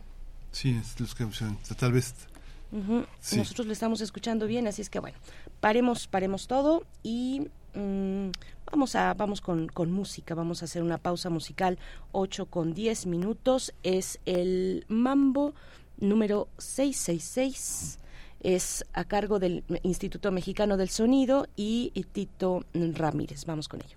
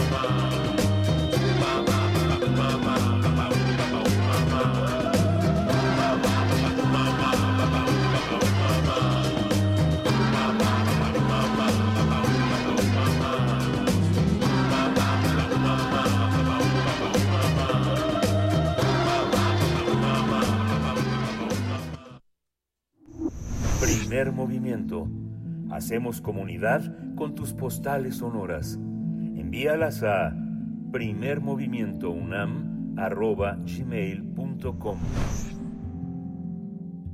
Estamos de vuelta y ya tenemos comunicación con el doctor Germán Fajardo Dolci, aspirante a la titularidad de la rectoría de nuestra Universidad Nacional Autónoma de México. Le planteábamos, doctor, esperando que se, que, se escuche lo mejor posible eh, nuestra comunicación, que nos compartiera sobre el, eh, el, panorama que usted ve, los desafíos y los logros de nuestra universidad. Yo comentaba para la audiencia que eh, usted en su plan de trabajo hace énfasis en la construcción de futuro y menciona un plazo al año 2050 que me llamó mucho la atención. Doctor, eh, gracias de nuevo. Eh, cuéntenos, por favor. Y Miguel Ángel, eh, buen día nuevamente. Un gusto estar aquí en primer movimiento. Qué bueno que ya la comunicación es, es fluida y nos escuchamos bien. Bueno, a ver, sin lugar a dudas, la, universidad es el proyecto social más importante de este, de este país. Y a lo largo del tiempo pues, ha sido un triunfo, diría yo, de, la inteligencia, del diálogo, de las oportunidades, de la prosperidad en beneficio del pueblo de México, hasta a través de la, educación, de la investigación, de la generación de conocimiento y por supuesto de la cultura tan, tan importante eh, para todos. Eh, el impacto social, digamos, que tiene, que ha construido a lo largo de los años es un referente de movilidad social, y ha posibilitado, eh, posibilitado la, la, posibilidad de que los egresados eh, se desarrollen en el plano profesional, educativo, laboral y personal. Yo creo que eh, esta visión, digamos, este historia, esta, esta tradición, este prestigio que tiene la, la universidad, nos debe de, impulsar justamente hacia lo que tú decías, Denise, hacia, hacia el futuro, hacia los próximos 25 años. Para tener una universidad eh, con el prestigio que tiene, con el prestigio aumentado, pero además una universidad moderna, una universidad en, evolución, una universidad con una gran movilidad de sus alumnos, sus alumnas y de sus eh, catedráticos, y continuando sus aportes en la cultura, en, los deportes, en la ciencia y en el, en el humanismo, y sobre todo ayudando a resolver también los grandes problemas nacionales que nos aquejan. El futuro, el futuro realmente está hoy con los grandes eh, proyectos de largo aliento y a largo plazo que tiene la investigación universitaria y justamente lo llevo hacia estos tres ejes que constituyen nuestra universidad, eh, los ejes rectores, si usted quiere desarrollar cada uno de ellos, la docencia, la investigación y la difusión de la cultura. ¿Quiere que empecemos por la docencia, doctor? Sí, con gusto. A ver, la, docencia es uno, haberle dado un gran prestigio a la, universidad, ha sido miles de mexicanos, cientos de miles de mexicanos, si no es que millones, eh, han pasado por, por las aulas y han modificado eh, positivamente sus vidas en lo personal, pero también en lo familiar y en lo, y en lo social. Yo creo que, eh, a ver, en el bachillerato, por ejemplo, tenemos que aumentar la calidad educativa del, bachillerato tenemos en muchos casos que dignificar algunos espacios, tanto en CSHs como en, preparatorias. Entonces tenemos que mejorar la, infraestructura y actualizar algunos equipos y tecnología, modernizando eh, los, los, programas. Eh, tenemos que tener una orientación vocacional bien importante con, con las y los, los jóvenes, que sepan ellos, es complicado a veces a los 18 años, a los 17 años, tener que decidir qué quieres hacer el resto eh, de tu vida. Entonces, por eso tenemos que reforzar la orientación vocacional y ayudarlos a que tomen la mejor, la mejor decisión. Y teniéndolos a los alumnos eh, bien eh, motivados y con un sentido de, de comunidad. Esto así, a, muy grandes rasgos, hablando del, del, bachillerato. En relación a las licenciaturas, es algo que nos ha prestigio, nos ha dado prestigio a lo largo de la, de la historia. Tenemos algunos problemas como el aumento en la matrícula en los últimos, en los últimos años, tenemos saturación en algunas eh, licenciaturas y también en algunos casos, no en todos, pero particularmente en, las FES, por ejemplo, tenemos que mejorar la infraestructura, el mantenimiento de las, de las instalaciones y algunos programas eh, no se han actualizado en varios años. Entonces tenemos que actualizar eh, varios programas, no solo actualizarlos, sino flexibilizarlos, flexibilizar los procesos justamente de los planes y programas de varias de las licenciaturas, de varias de las de las de, de las carreras y ser capaces también en el futuro de tener esta transdisciplina y un mayor interprofesionalismo entre las diferentes, no solo entre las facultades y las escuelas, incluso al interior de algunas facultades y, escuelas. Y aumentar, lo que decíamos hace un momento también, aumentar la, la movilidad. Es importante que nuestros alumnos tengan una visión eh, global y que puedan tener esas habilidades o competencias justamente globales, que tengan pensamiento crítico, que tengan trabajo en equipo, que tengan eh, la posibilidad de una buena comunicación, el manejo del, del inglés. Y hay que darle, en mi juicio, un seguimiento especial a los egresados. Creo que esto nos puede además ayudar, ayudar mucho. En relación a la, investigación, eh, Miguel Ángel, el, la universidad tiene algo así como 6.000 miembros del Sistema Nacional de Investigadores, ¿no? tiene un, un gran nombre, un gran prestigio en el mundo sobre la generación de conocimiento que se realiza aquí en la, en la universidad. No solo por las publicaciones, digamos. Eh, sino, sino por la importancia eh, de la investigación, por, por, supuesto, básica, pero también la, la investigación social, la, la investigación eh, humana. ¿no? Yo creo que en el futuro tendremos que tener más redes, más redes entre las propias eh, institutos, las eh, dependencias que hacen eh, investigación, que esto prácticamente, prácticamente todas, y ser capaces de tener una también una eh, mayor investigación transdisciplinaria al interior de la, de la universidad, con una mayor colaboración. Y también creo que se requiere una mayor vinculación de la, de la investigación, de los investigadores e investigadoras entre, entre sí.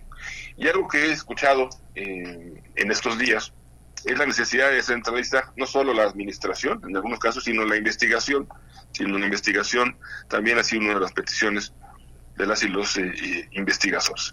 Y tenemos que ser capaces de la, la cantidad de, jóvenes que estamos formando como, como doctores, eh, como doctoras o como maestros, poder retenerlos, poder retenerlos para poder mejorar y aumentar la investigación en la universidad. Y en relación a la cultura que, mencionabas, pues es una parte central, ¿no? no solo de la universidad, sino de la sociedad y diría yo del ser humano. Es una de las principales eh, actividades que tiene nuestra universidad. Y aquí creo yo que es importante acercar la cultura a los jóvenes, pero los jóvenes también quieren no solo eh, tener más cultura, sino hacer cultura. Los jóvenes quieren eh, aprender arte, aprender cultura, aprender a tocar algún instrumento, eh, creo que tenemos, necesitamos una mayor participación de los jóvenes en este, en este sentido y crear más espacios de cultura y arte en, en otras áreas, no necesariamente en ciudad universitaria. De manera, de manera muy general, eh, Berenice, eh, Miguel Ángel, eso es lo que yo podría decir en estos temas. Gracias, gracias doctor Germán Fajardo Dolci. Eh, la UNAM fuera de la UNAM, pero dentro de México. Es decir, la UNAM con relación a otros actores de la sociedad, tanto sociedad civil, organizaciones, iniciativa pública naturalmente y también iniciativa privada. ¿Cuáles son las, cuál es su visión respecto a esta relación de nuestra universidad, bueno, tan importante, histórica, con la sociedad mexicana, pero particularmente con grupos específicos, con actores sociales dentro de México, doctor? Es una pregunta de la, de la mayor trascendencia. Muchísimas gracias. Yo creo que la universidad tiene que levantar la mano, la universidad tiene, como decíamos, con la inteligencia colectiva, con la, con la capacidad de quienes la componen, con el talento de quienes tenemos la fortuna de laborar en ella, tenemos que levantar la mano y tener una mayor participación en los grandes problemas nacionales. Vamos a enfrentar en los próximos años un cambio de gobierno, viene un cambio, eh, vienen las campañas y, el cambio. Yo creo que la universidad eh, debe de proponer qué podemos hacer como, como país desde el punto de vista de diversos problemas, como puede ser eh, la energía, puede ser la pobreza, puede ser la migración, puede ser, por supuesto, la educación, la salud. Yo creo que hay varios temas, no solo estos que he mencionado, sino varios temas en los cuales la universidad puede tener una mayor vinculación en con las políticas públicas y ayudar a solucionarlos eh, estos que enfrentamos como país. Hay un elemento que usted coloca eh, junto en el proyecto que, que entregó, que es el tema del género, lo coloca junto al tema de la diversidad, de derechos humanos e de interculturalidad, una de las universidades más concurridas por personas de todo el mundo. ¿Cómo, cómo entender el tema del género tan importante y de esta diversidad que incluye derechos humanos, doctor? Muchas gracias, Milagro. Bueno, justamente hoy el, periódico El País no retoma una, una entrevista que hicieron favor de, hacerme, donde digo yo que eh, algo que hay que eliminar al interior de la universidad, que no tiene cabida, que debemos de tener tolerancia cero, es justamente la violencia, la violencia de género. No cabe dentro de la universidad la violencia de género. Y tenemos que ser un ejemplo, un ejemplo en cultura de, del género. Se han hecho muchos esfuerzos durante la presente administración del doctor Grau. Tenemos que consolidarlos, tenemos que aumentarlos, tenemos que eh, aumentar la participación de la mujer en diferentes ámbitos de la, de la universidad. Y tenemos que concientizar en esta que decíamos la cultura del género con prevención, con no eh, discriminación. Y cuando exista, cuando eh, tengamos estas denuncias, pues tenemos que ser capaces de acompañar a quien a quien lo haga, a quien presente esta denuncia. Y no solo acompañarlo, sino darle seguimiento y que tenga garantía de este acompañamiento, digamos, y esta exigencia ante las diferentes eh, instancias, ya sea al interior de la universidad o afuera de la propia de la propia eh, institución. Y algo muy importante, como sucede en, en, medicina, pues es la prevención. Aquí tenemos que ser capaces de, de, que las jóvenes y los jóvenes que cuando ingresan con nosotros a los 14, 15 años, poderles eh, infundir, poderles transmitir la importancia de esta cultura de, género, y no solo ellos, sino también a todos los que formamos la, parte docente, todo el cuerpo docente de la universidad, tenemos que tener eh, bien conscientes y bien claro la importancia del manejo de la eliminación de la, de la violencia de género. Doctor, eh, gracias. También un punto importante, bueno, todos lo son y son demasiados y es imposible en poco tiempo poder eh, pasar por cada uno de ellos con la profundidad que se requiere, pero bueno, para darnos también una idea de, del punto de la UNAM en el mundo, la presencia de la UNAM fuera de México, ¿cómo, ¿cuál es su perspectiva, su, su plan para fortalecer esa presencia y ampliarla? Eh, con, con, ¿Con qué objetivo? Cuéntenos, por favor. la, universidad tiene, tiene un liderazgo, un liderazgo particularmente, no solo en nuestro país, por supuesto, sino, sino en América Latina, que el cual eh, tenemos que ejercerlo.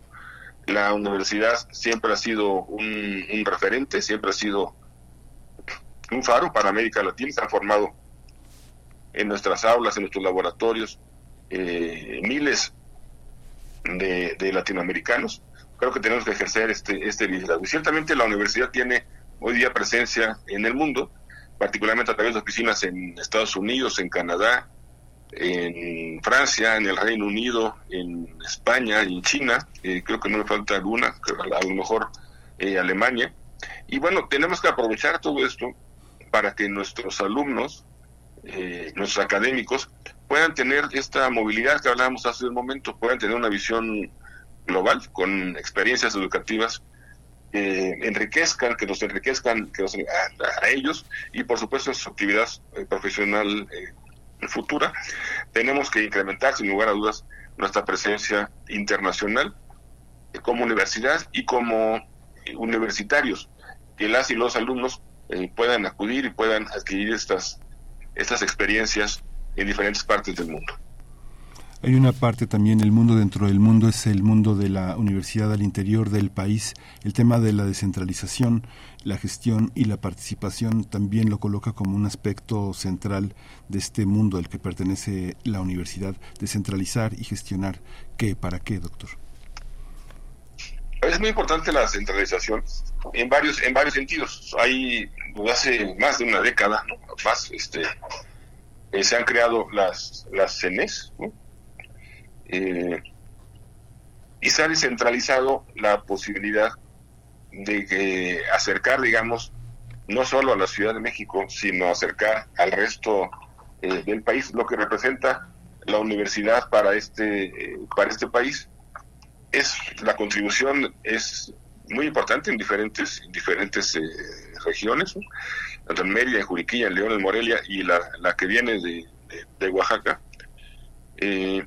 Eh, tenemos que consolidar estas, también tenemos que evaluarlas y saber si necesitamos eh, o podemos crecer más y hacia dónde. si tendríamos que crecer hacia, hacia el norte, con todo lo que viene, con todo lo que existe ya de los tratados de libre comercio, con algunas especialidades, con algunas carreras, o consolidar lo que ya, lo que ya tenemos. Gracias, doctor. Eh, me, gustaría también, derivado del comentario que nos exponía respecto a la docencia, una labor sustantiva de nuestra universidad, eh, tocó, bueno, los distintos niveles de impartición de, la docencia y me gustaría retomar la del bachillerato, doctor. Eh, derivado de lo que nos ha comentado. Usted, usted amplía en su plan de trabajo, para quien quiera consultarlo, página 12, Em, que tiene México, y lo sabemos, eh, muchos desafíos con respecto al bachillerato. Menciona usted, por ejemplo, la desigualdad en la cobertura, la inequidad en la distribución y acceso de centros educativos, el abandono escolar. No, no lo dice usted eh, en, términos de la pandemia, pero bueno, lo sabemos, ¿no? Sabemos que ese ha sido un factor. Habla usted de la eficiencia terminal, entre otros temas que tocan incluso salud mental, violencia de género, inseguridad cuéntenos un poco, le pido por favor que pueda ampliar un poco más la mirada sobre este, este nivel que es el bachillerato y que es fundamental, fundamental para nuestra universidad porque son los que nutrirán, las personas que nutrirán eh, las filas de nuestras, de nuestras licenciaturas y son finalmente también el futuro próximo de nuestro país. Doctor, ¿qué decir? A ver, el, bachillerato es sumamente importante para, como tú bien lo dices, Berenice, para todos nosotros existen algunos problemas, digamos, generales en, que tú mencionabas, que tienen que ver con entornos sociales complejos, ¿no? con entornos económicos o familiares también eh, complejos, eh, donde en algunos casos también tenemos eh, sobrecupo, en algunos SHs, en algunas preparatorias, tenemos comercio informal, tenemos deterioro de instalaciones en algunos, en algunos casos. Entonces, algo que, que tenemos eh, todos juntos que mejorar el, prestigio que tienen hoy día el, bachillerato.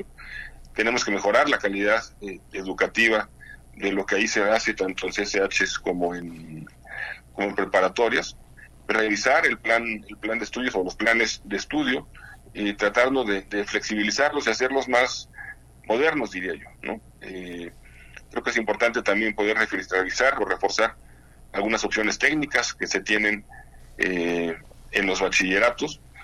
Y también el bachillerato, esta, este que es lo que no hemos hablado, es algo que tenemos que fortalecer. Esto que se creó pensando en los mexicanos que están fuera, que están fuera del país, que pueden realizarlo.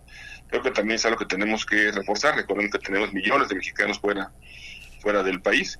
Creo que, que es algo eh, que no podemos eh, abandonar. Este, aspecto también del el vínculo con lo social, digamos que este, en la parte de la investigación y en la parte de la práctica, usted como médico lo tiene muy, muy claro y con muchos ejemplos, muchos estudiantes, muchos profesionales repartidos en todo el mundo y en México. Este vínculo con la sociedad, con esta parte que la universidad no tiene fronteras, se dirige a todas partes, ¿cómo lo observa, doctor? Yo creo que es sumamente, sumamente eh, eh, trascendente, como tú dices, la universidad no tiene, eh, no tiene fronteras y tiene que ser sensible a todo lo que sucede en, el mundo y por supuesto en, en, nuestro país. Y las decisiones que se toman en la universidad, por supuesto en, en las aulas, por supuesto en, la, en la investigación y en la cultura, pues tiene una repercusión que va más allá de las paredes de la propia universidad. Gracias, doctor. Eh, el tema, un tema también fundamental eh, en cualquier lugar de este planeta es el de la sustentabilidad. Y las universidades no son la excepción. Hay, de hecho, eh, rankings que pues nos dan precisamente una, un panorama de cómo están las universidades en el mundo con respecto a temas de sustentabilidad. ¿Qué decir de esta cuestión que, bueno, que, se plantea desde los especialistas necesariamente como transversal dentro de una institución, doctor.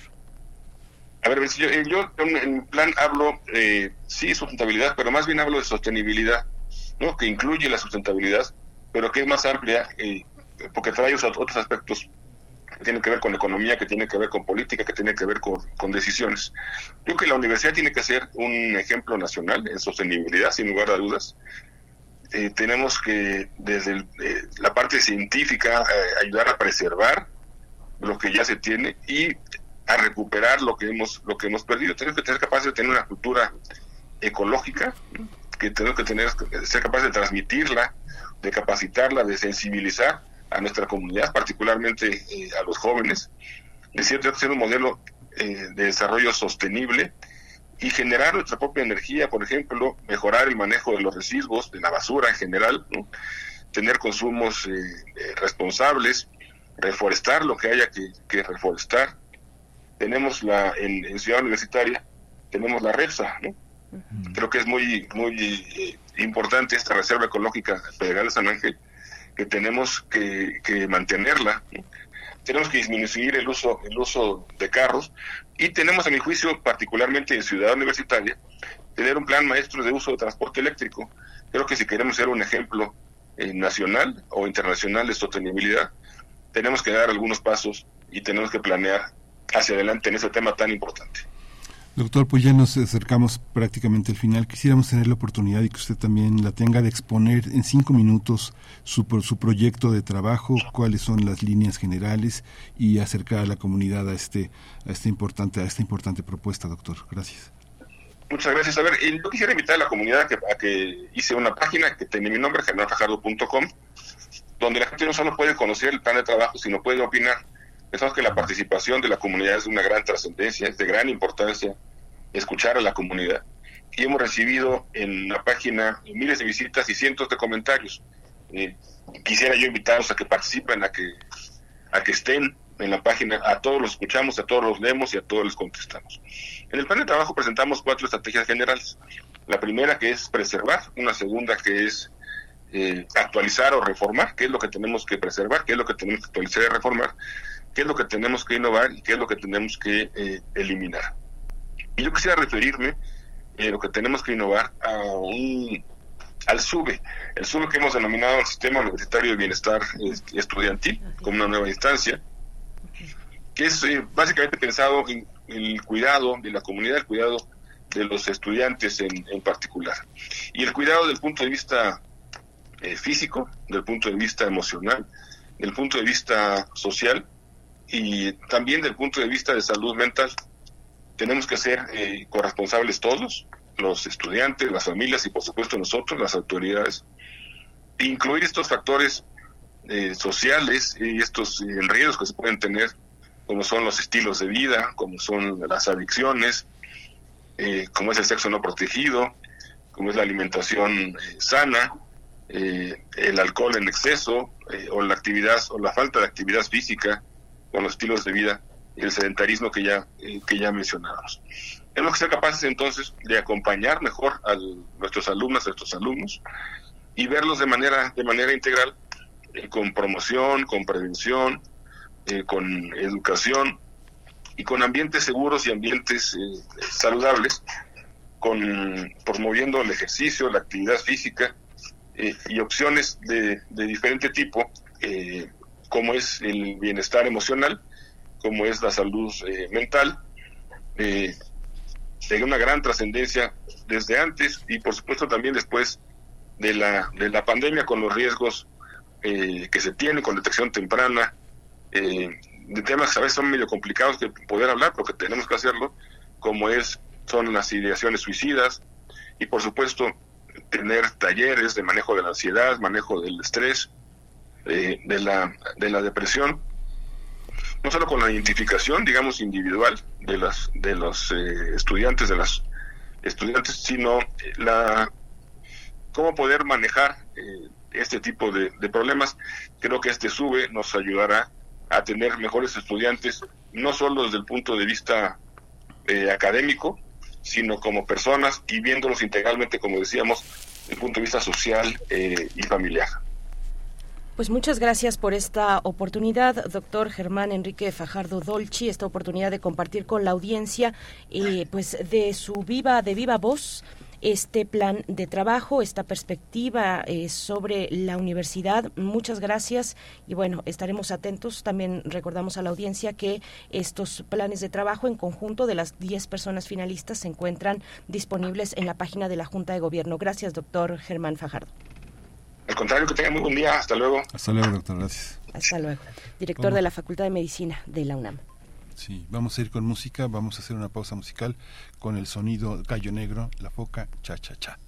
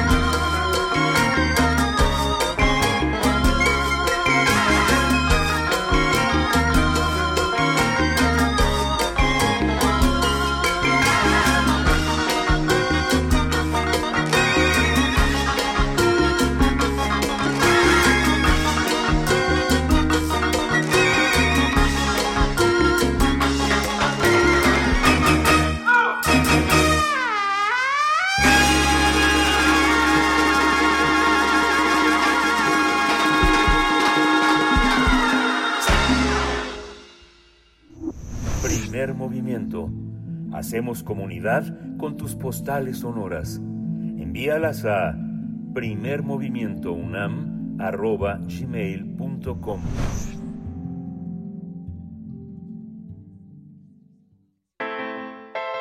Nota Internacional Argentina celebrará una segunda vuelta de las elecciones presidenciales, ya que ninguno de los candidatos logró más del 40% de los votos y 10 puntos de ventaja sobre su seguidor inmediato, por lo que los ciudadanos argentinos van a tener que salir nuevamente a votar el 19 de noviembre para elegir a su futuro presidente. De acuerdo con el 77% de los votos escrutados, el peronista Sergio Massa y el candidato de la Libertad Avanza Javier Milei contenderán en la segunda vuelta de las elecciones presidenciales. Massa obtuvo un 35.9% de los votos, mientras que Milei logró el 30.51% de los sufragios. En tercer lugar quedó la candidata de Juntos por el Cambio, coalición del expresidente Macri, Patricia Bullrich, que obtuvo el 23.61% de los sufragios, quedando fuera ya de la segunda vuelta electoral. Este domingo fueron 35 millones de argentinos y argentinas convocados a las elecciones presidenciales para elegir presidente, la mitad de los diputados y un tercio del Senado. Los ciudadanos tuvieron que elegir entre los cinco candidatos en la boleta. El economista autodefinido como anarcocapitalista Javier Milei, del partido La Libertad Avanza, el ministro de Economía Sergio Massa, de la coalición peronista en el gobierno La Unión por la Patria, la exministra de Seguridad del gobierno de Mauricio Macri, Patricia Bullrich, de la coalición Juntos por el Cambio, así como el gobernador de Córdoba, Juan Chiaretti, y la izquierdista Miriam Bregman. De acuerdo con los expertos, se trata de las elecciones más inciertas desde 1946 y con una situación económica muy adversa, ya que el 40% de la población se encuentra debajo de la línea de pobreza y una inflación anual que llegó al 138% apenas en septiembre. Bueno, pues vamos a hacer un análisis del resultado de las elecciones presidenciales y los retos que tendrá que enfrentar la persona que gane los comicios. Está con nosotros Horacio Vives, él es licenciado en Ciencia Política por el Instituto Tecnológico Autónomo de México, doctor en Ciencia Política por la Universidad de Belgrano en Argentina. Horacio, qué gusto, bienvenido, buenos días. Berenice Miguel Ángel, qué gusto eh, conversar con, con ustedes, hacer comunidad en primer movimiento y bueno, y hablar de este tema que es de la mayor relevancia no solamente para Argentina, sino para la región entera. Gracias. Gracias, doctor Horacio Vives. Buenos días, bienvenido. Pues, ¿cómo, cómo, cómo viste, doctor, este fin de semana? ¿Cómo viste el proceso? ¿Habrá balotaje, balotage? Eh, cuéntanos. Eh, pues mira, eh, para, deponer la discusión, algunos elementos que me parece importantes poner este, sobre la mesa.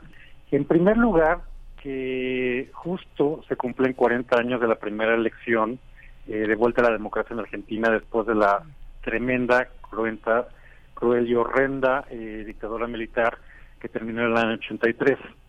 Eh, y pues me parece, digamos, eh, mi primera lectura es que es muy triste y, muy lamentable que a 40 años de la primera elección con el retorno a la democracia en, Argentina, que ganó Raúl Alfonsín con ese eslogan de que con la democracia se cura, se come y se, se educa, eh, pues no se haya hecho una eh, reflexión profunda de lo que significa el cuidado de la, de la democracia y la construcción que esto implica. Entonces, esa es la primera reflexión que quería hacer.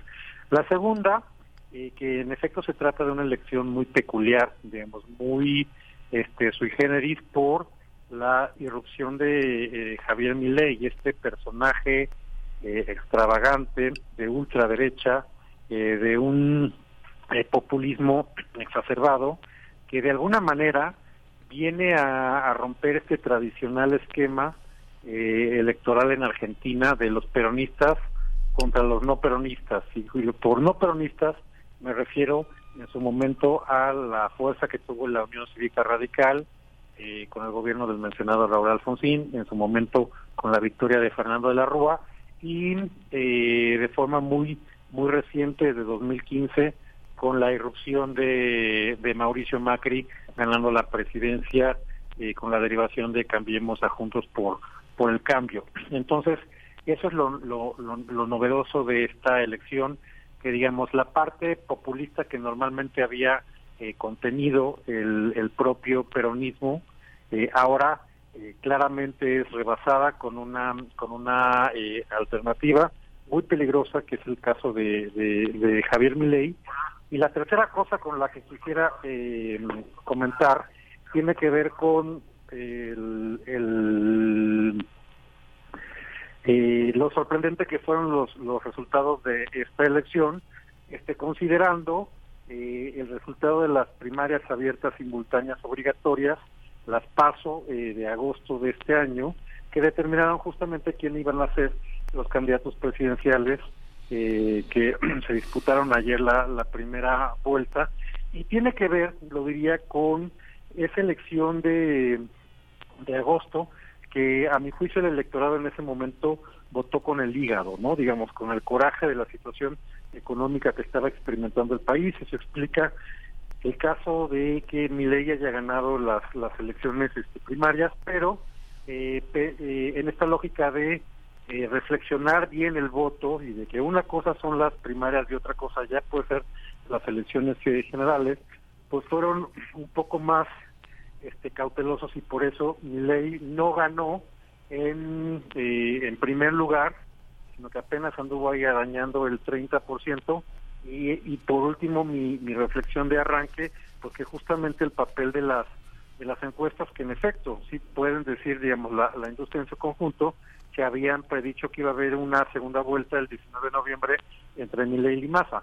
Lo que nadie eh, alcanzó a detectar eh, con, precisión es que Massa iba a ganar este, con este mm, eh, eh, con esta con esta ventaja tan amplia sobre Milei porque además prácticamente todas las encuestas salvo algún puñado de ellas daban que Milei iba a quedar en primer lugar. ¿Por qué pasó? ¿Por qué pasó esto? Digamos que Argentina ha llegado a un momento de quiebre altísimo, que eh, los analistas señalan que costará muchísimo tiempo remontar la situación actual. Eh, pensar en, en más en este nuevo panorama que queda para las elecciones del 19 significa pues también que Argentina, los argentinos han reflexionado sobre lo que pierden y lo que ganan en relación a sus propios derechos y, a su, y, la, y al nivel de pobreza. La relación entre pobreza y derechos tal vez sea el dilema de las próximas elecciones, ¿no? ¿Cómo lo observas así, Horacio?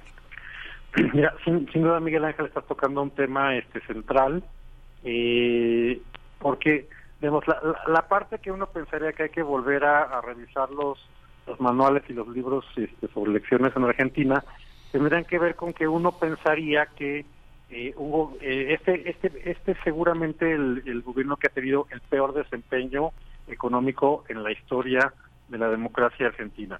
Digamos, nada más para poner unos datos de, de contexto, eh, para, para el auditorio que son importantes. Cuando Mauricio Macri dejó el gobierno hace cuatro años, el dólar estaba a, el dólar paralelo, porque además existe esta cuestión del dólar oficial contra el, el, dólar paralelo. Eh, Macri dejó eh, su gobierno eh, el valor de, del, del, dólar paralelo en 60 pesos, ¿no? Eh, cuando empieza este gobierno de Alberto Fernández, con Martín Guzmán como como ministro de, Economía, como el equivalente secretario de Hacienda, eh, deja el, el dólar en 239 pesos. Es muy gráfico que en solamente un año y tres meses que Sergio Massa, el actual candidato ganador en la primera vuelta, que es el actual ministro de Economía, toma el dólar en 239, 240 pesos y lo deja en mil. Actualmente está en mil pesos. La inflación eh, cuando se fue Macri la inflación estaba en 54%, no es ninguna este, cifra para la cual sentirse orgulloso, pero eh, cuando lo toma el ministro de, Economía, eh, Martín Guzmán, ya en el gobierno de Alberto y de Cristina Fernández, la inflación sube del 54 al 70%. Y con Massa, en este periodo de nada más un año, tres meses, la inflación sube al 140%. Si nada más tomamos estos dos este, valores, pues uno pensaría que eh, cualquier ministro de Economía candidato en esta circunstancia estaría absolutamente descalificado para que tuviera alguna oportunidad de éxito electoral. ¿Qué creo que explica esto que es muy interesante? Que la sociedad argentina en su conjunto, en promedio, ha sido muy permisiva con el peronismo. Le perdonan, digamos, ciertos malos desempeños y ciertos este, pecados que a los no peronistas en el gobierno bajo ninguna circunstancia les, les permitirían. Y lo mismo es el tema de los casos este, de, corrupción, ¿no? que es un, aspecto muy importante que también eh, está en juego.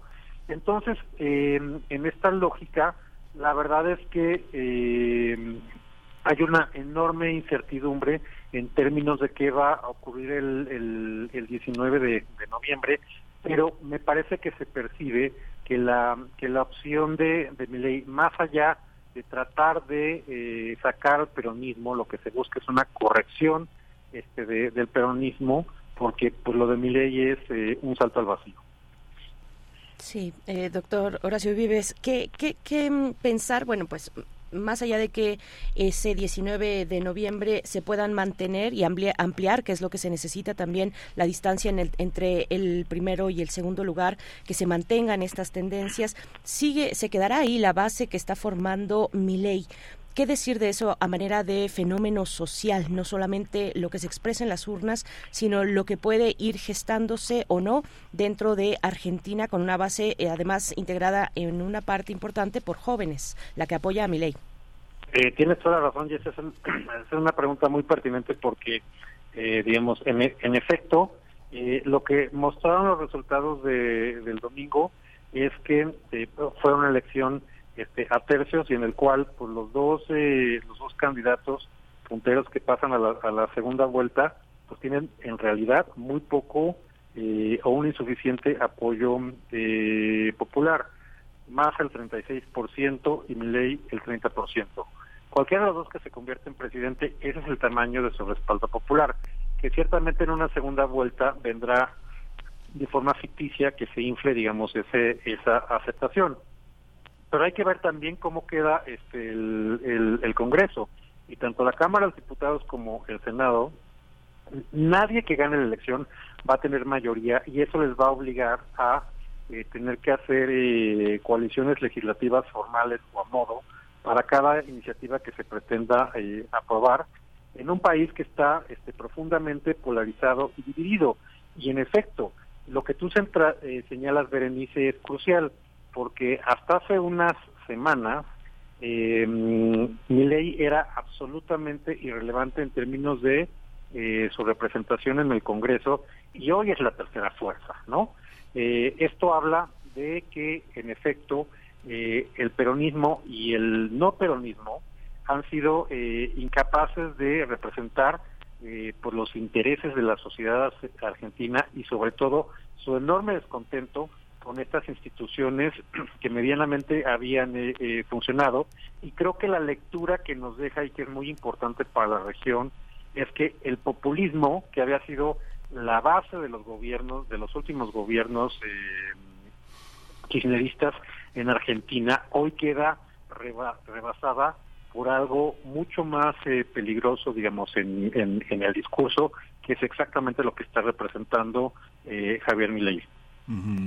Esta, quien gane, cualquiera que sea, va a tener que gobernar con una con un legislativo eh, muy digámosle plural bastante complejo y con este y con una eh, con una idea de salvar al gobierno y con otra parte salvar moralmente a Argentina no cómo cómo cómo se perfila ese ese resultado en la en la parte legislativa más que en la figura presidencial Lorenzo pues mira en efecto va a ser muy este muy complejo y eso lo estamos viendo desde eh, los discursos de, de estas horas a ver, eh, las tres opciones este, que, tenían posibilidades de triunfo tenían eh, discursos que estaban muy, muy, muy alejados entre, entre sí. Vemos esta grieta que, que sacude, que, que divide a la sociedad y que polariza mucho a la sociedad argentina, pues de alguna manera ahora se ensancha aún más y se fragmenta no solo en, en un polo bipolar, sino en este polo, digamos, tripolar, ¿no? Es mucho más fragmentada esa eh, polarización y esa división dentro de la de la sociedad argentina porque lo que señala eh, Patricia Bullrich que evidentemente hace una, una, una declaración que eh, la reviste como demócrata en términos de reconocer que los resultados electorales no le no, no le favorecieron pero tampoco está diciendo por lo menos ahora que hay que votar eh, ni, ni, por Massa ni por ni por mi ley, o sea, eso no no queda del, del todo claro, porque justamente eh, señala que el kirchnerismo con este populismo que ha sido uno de los factores que han agravado este, la sociedad argentina eh, y el mal manejo del gobierno en los últimos años. Entonces, en esa lógica, ese discurso se va a trasladar eh, a las posiciones que seguramente vamos a ver este, en el Congreso en el arranque de la, de la nueva legislatura y eso va a ser eh, una de dos, que se tengan que ir, eh, digamos, mm, perdón por lo coloquial en la expresión, que se vayan tragando sus palabras y de alguna manera reflexionando en términos de esta eh, distancia tan polarizante que hay entre las tres fuerzas imperantes en Argentina y pues que justamente tengan que ir llegando a acuerdos para poder generar esta gobernabilidad. Porque llegue quien llegue la va a tener mucho más complicada este que el que el gobierno que está saliendo y que tenía muchos mayores este, apoyos legislativos. Entonces ahora eh, pues hay tres eh, tres fuerzas eh, que van a tener una este, una importancia muy relevante en términos de las negociaciones que se lleguen para aprobar las, los, el, el programa de gobierno. Pues muchas gracias, doctor Horacio Vives, eh, por esta charla. Pues ya veremos, ahí está la fecha marcada que eh, pues eh, nos dirá cuáles son ya los resultados de una segunda vuelta el próximo 18 de noviembre en la Argentina para las elecciones presidenciales. Muchas gracias por, por haber aceptado esta conversación para la audiencia de Radio UNAM. No, al contrario, un placer poder conversar con ustedes y ojalá que tengamos oportunidad de también de reflexionar cómo termina esta historia a partir del de la segunda vuelta a celebrarse el 19 de noviembre. Pues muchísimas gracias, Berenice Miguel Ángel. Gracias, Horacio Vives. Muchas gracias. Gracias. Vamos a hacer una pausa musical para despedirnos de esta segunda hora de primer movimiento y de la radio Nicolaita. Vamos a escuchar en la curaduría de Bruno Bartra como la, como la flor de Osomatli.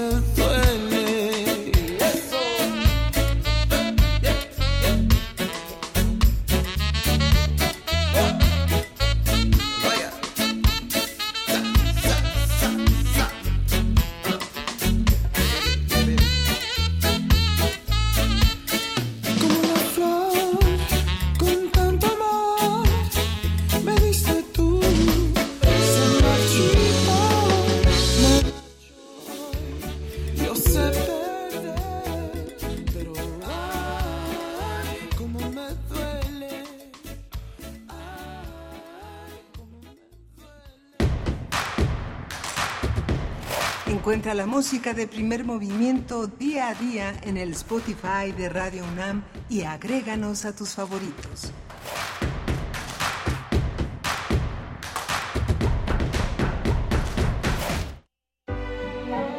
Una mujer protegida en casa de nobles y casada ahora con un funcionario modesto, se reencuentra por casualidad con un conde con quien tuvo un amorío en su juventud. La mujer se aprovecha astutamente de él y consigue que le dé a su marido un mejor trabajo en Petersburgo. ¿Qué es lo que quiero? ¿Qué deseo conseguir? ¿Una pequeñez? Para él es una pequeñez darnos la posibilidad de que nos traslademos a San Petersburgo y que mi marido encuentre allí una colocación. Se conformará con lo que sea. ¿Es posible que no logre ni esto siquiera? De la colección de ficción sonora de Radio UNAM, Memoria del Mundo de México de la UNESCO 2021 presentamos La Provinciana, adaptación de la obra de Iván Turgeniev, sábado 28 de octubre a las 20 horas por el 96.1 de FM y en www.radio.unam.mx. Radio UNAM, experiencia sonora.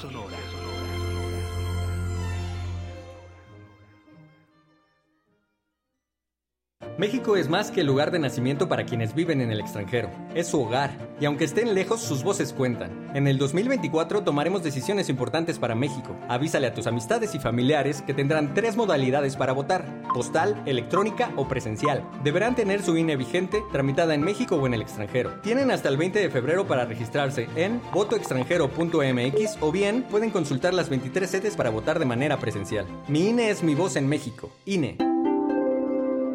Mi INE es mi voz en México. El voto de las y los mexicanos en el extranjero es un derecho. En las elecciones del 2024 se elegirán los cargos de presidencia de la República, senadurías, así como algunos cargos locales. Invita a tus amigos y familiares que viven en el extranjero a que tramiten su INE, se registren en la lista nominal y elijan la modalidad para votar. Infórmate más en votoextranjero.mx. INE.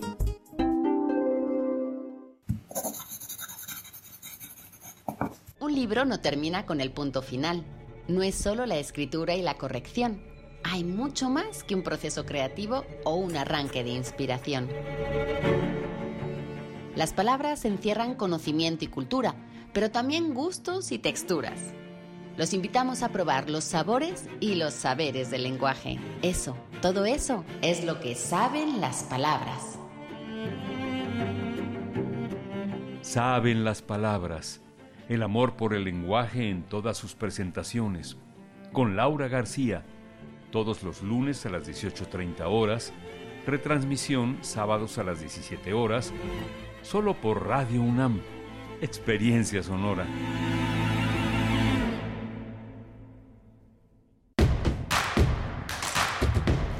Síguenos en redes sociales. Encuéntranos en Facebook como Primer Movimiento y en Twitter como arroba PMovimiento. Hagamos comunidad.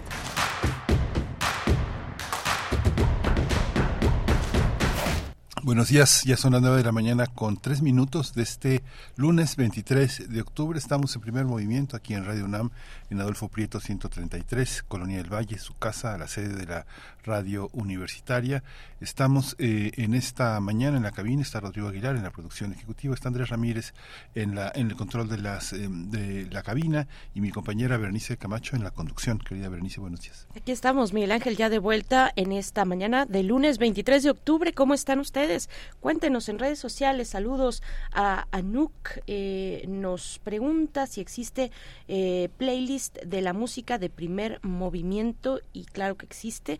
Búsquenla. Así vamos, vamos a hacer lo posible, Anuk, por ponerte ahí la liga em, en lo que eh, en esta en esta en lo que queda de esta hora, pero sí estamos en Spotify por si quieres acercarte. bueno, está ahí la curaduría de Bruno Bartra, de Edith Citlali Morales también que nos acompaña los martes en la música. Saludos a Rosario Durán, a Julio L. Hernández que nos dice, casi no escribo, pero todos los días los escucho, los continúo escuchando. Aquí reportándome, pandilla. Gracias, Julio. Buenos días para ti. Alfonso de Alba Arcos nos decía buenos, nos desea buenos días. Jóvenes nos dice, hagamos comunidad.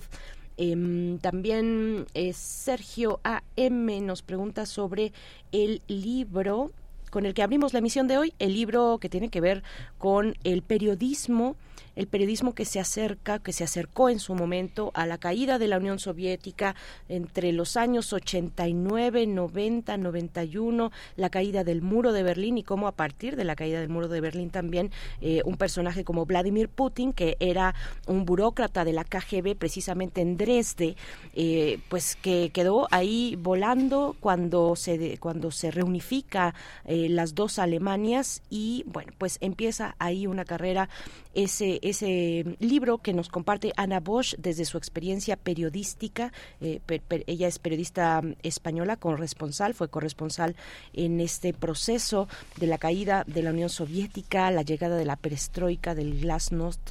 Bueno, pues ese, ese libro que publica Catarata se encuentra pues en todas las librerías el año que llegó Putin, la Rusia que acogió y catapultó a un desconocido es el título de esta publicación de la que hablamos un poco más ampliamente y ya no alcanzamos, pero entre otras cuestiones ya no alcanzamos a delinear todavía más porque bueno, es un libro amplio y muy interesante, pero entre otras cuestiones la autora Ana Bosch eh, dedica, ese libro o una parte importante del libro a las mujeres rusas, decía, eh, lo escribe ahí, a las mujeres de la antigua Unión Soviética, de, quienes señala la capacidad que tienen para sufrir junto con la con, la, con el resto de la sociedad rusa. Y sin embargo en ellas además está la especial y característica de que se amedrentan menos por el poder. Así dice Ana Bosch en este libro El año que llegó Putin. Sí, muy interesante. Tuvimos también la, presencia de Argentina y la presencia también de este recorrido que hemos realizado sobre el proceso de rectoría UNAM 2023-2027. Conversamos con el doctor Germán Enrique Fajardo Dolci, director en su segundo periodo de la Facultad de medicina, así que bueno, muchos en redes sociales están muy contentos, están abarrotadas nuestras redes sociales porque ya está actualizado el podcast. Muchas gracias por esa, por ese empuje, por ese apoyo. Eh, es importante que en este proceso esté actualizado esta oportunidad de poder escuchar después la presencia de muchas personalidades que quienes no tienen tiempo de escuchar, pues se puedan dar un tiempo después en cualquier momento de, de, de, poner, de poner al día los contenidos que todos los días con mucho compromiso y con mucho cariño les ofrecemos a ustedes todos los días, por ejemplo, la poesía necesaria. Y viene la mesa del día, hablaremos de de, del conflicto árabe-israelí, hablaremos de la guerra contra el pueblo, de la guerra de Israel contra el pueblo palestino, las implicaciones a nivel mundial, las implicaciones para distintos países, Mm, el caso de los países europeos. Vamos a, tener una conversación con el doctor Luis Guacuja, responsable del programa de estudios sobre la Unión Europea del posgrado de la UNAM, y también nos va a acompañar en la mesa del día el doctor Gilberto Conde, profesor investigador del Centro de Estudios de Asia y África en el Colegio de México, especialista en política del Medio Oriente. Así es que, bueno, la mesa, un tema muy importante ahora que ya el fin de semana, el sábado, veíamos muy temprano para México, veíamos cómo eh, pues se abría una una puerta que, que después se cerró, pero que eh, dejó pasar a una cerca de una veintena de trailers con víveres, con eh, pues eh, elementos básicos para la supervivencia que atravesaron ese ese puente, bueno ese ese paso de Rafah que se encuentra en el límite entre el Sinaí egipcio y la franja de Gaza. Bueno, pues vamos a tener esa conversación en la mesa del día, Miguel Ángel. Sí, Vamos a cerrar la emisión con la presencia de la doctora Clementina Equigua, que va a ofrecer una visión de vivir en las copas de los árboles. Ella es bióloga, doctora en ciencias por la Facultad de Ciencias de la UNAM y es editora de la revista digital Oikos, allá en el Instituto de Ecología de la UNAM. Seguimos atentos a sus comentarios en redes sociales. Vamos con la poesía necesaria. Es hora de poesía necesaria. Pues va poesía de Argentina para acompañar el día después después de la de la jornada electoral que todavía bueno que nos mantenía en vilo a pues toda la, la región latinoamericana y que mm, pues todavía no se define sino hasta mediados de noviembre. Vamos con ello entonces poesía. Desde Argentina elegí a Susana Tenon en esta ocasión una poeta perteneciente al movimiento poético argentino de mediados del siglo XX eh, fue poeta traductora fotógrafa también. Nació en 1935 y murió en 1991 eh, nació y murió en la misma ciudad, en la ciudad de Buenos Aires. Y bueno, es común que se trace algún paralelismo entre Susana Zenon, de quien voy a compartirles la poesía, con eh, Alejandra Pizarnik, por ejemplo, o con, o con Juana Vignosi. Mm, Susana Zenon es un poco más política, e incluso no tiene la lírica que tiene Pizarnik, nos dice María Negroni. Bueno, pues vamos a, vamos con la poesía. Este poema se titula Fundación y lo encuentran en el poemario Ova completa. Ova completa es la más, tal vez la más, seguramente la más conocida de sus de su desconocida obra, porque desafortunadamente pues no circula los materiales de Susana Tenon entre nosotros como debería. Eh, bueno, aquí les comparto este poema que se titula Fundación. Fundación. Como quien dice, anhelo, vivo, amo. Inventemos palabras, nuevas luces y juegos, nuevas noches que se plieguen a las nuevas palabras. Hagamos otros dioses, menos grandes, menos lejanos, más breves y primarios. Otros sexos hagamos y otras imperiosas necesidades nuestras. Otros sueños, sin dolor y sin muerte, como quien dice, nazco, duermo, río. Inventemos la vida nuevamente.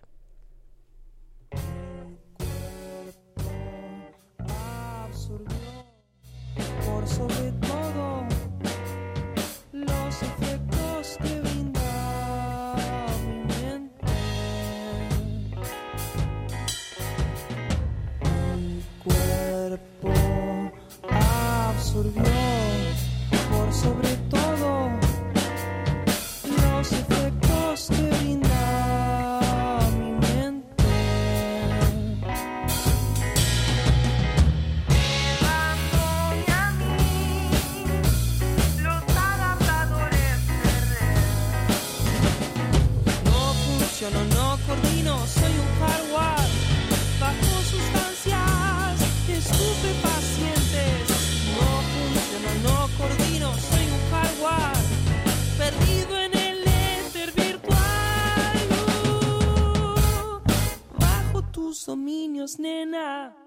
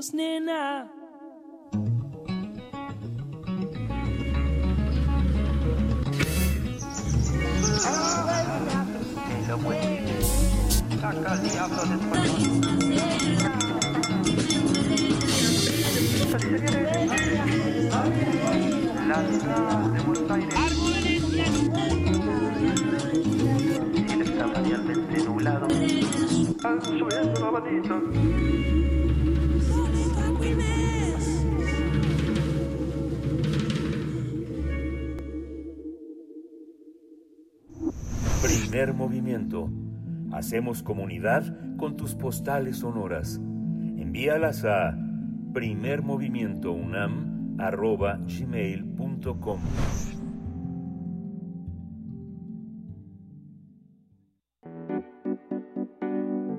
La mesa del día. La guerra entre Israel y la organización política y paramilitar palestina Hamas en la franja de Gaza se recrudece y la tensión se extiende por esa región luego de que el pasado 7 de octubre Hamas sorprendiera al el sur de Israel con un ataque coordinado lanzando misiles a la vez que asesinó y secuestró a cientos cientos de personas. Desde entonces, Israel ha llevado a cabo una amplia campaña de bombardeos sobre la franja de Gaza, donde han sido cortados servicios básicos como agua potable, luz eléctrica y suministro de alimentos. Hasta el momento, este conflicto ha dejado cientos de muertes entre ambos bandos. Las fuerzas israelíes continúan su despliegue en las zonas próximas a la franja de Gaza para dar paso a la siguiente eh, fase de la guerra, mientras la situación en la frontera del Líbano se recrudece y aumentan los muertos tras una operación israelí en Cisjordania. Este fin de semana, Egipto organizó en el Cairo una cumbre internacional donde diversos mandatarios analizaron el impacto del conflicto e insistieron en la necesidad de que la ayuda humanitaria llegue a Gaza. Estados Unidos y la Unión Europea también reafirmaron su alianza para encarar las guerras de Oriente Próximo y Ucrania durante la segunda cumbre celebrada en la Casa Blanca. El presidente de Estados Unidos, Joe Biden, aseguró que jamás atacó a Israel para bloquear los intentos del Estado judío para normalizar las relaciones con Arabia Saudí. Tras las declaraciones de Biden, jamás liberó a dos estadounidenses secuestradas durante el ataque a Israel como una demostración de que el mandatario estadounidense miente. Sin embargo, Biden prometió que no parará hasta lograr que el resto de los rehenes quede en libertad, donde dos mexicanos están también en eh, la pues en el ámbito secuestrados pues por eh, Hamas. Vamos a realizar un análisis sobre esta evolución de la ofensiva israelí contra la franja de Gaza y las implicaciones geopolíticas de este conflicto. Están con nosotros dos especialistas. Por mi parte, presento eh, a Luis Guacuja, el responsable del programa de estudios sobre la Unión Europea del posgrado de la UNAM. Luis Guacuja, bienvenido como siempre. Buenos días.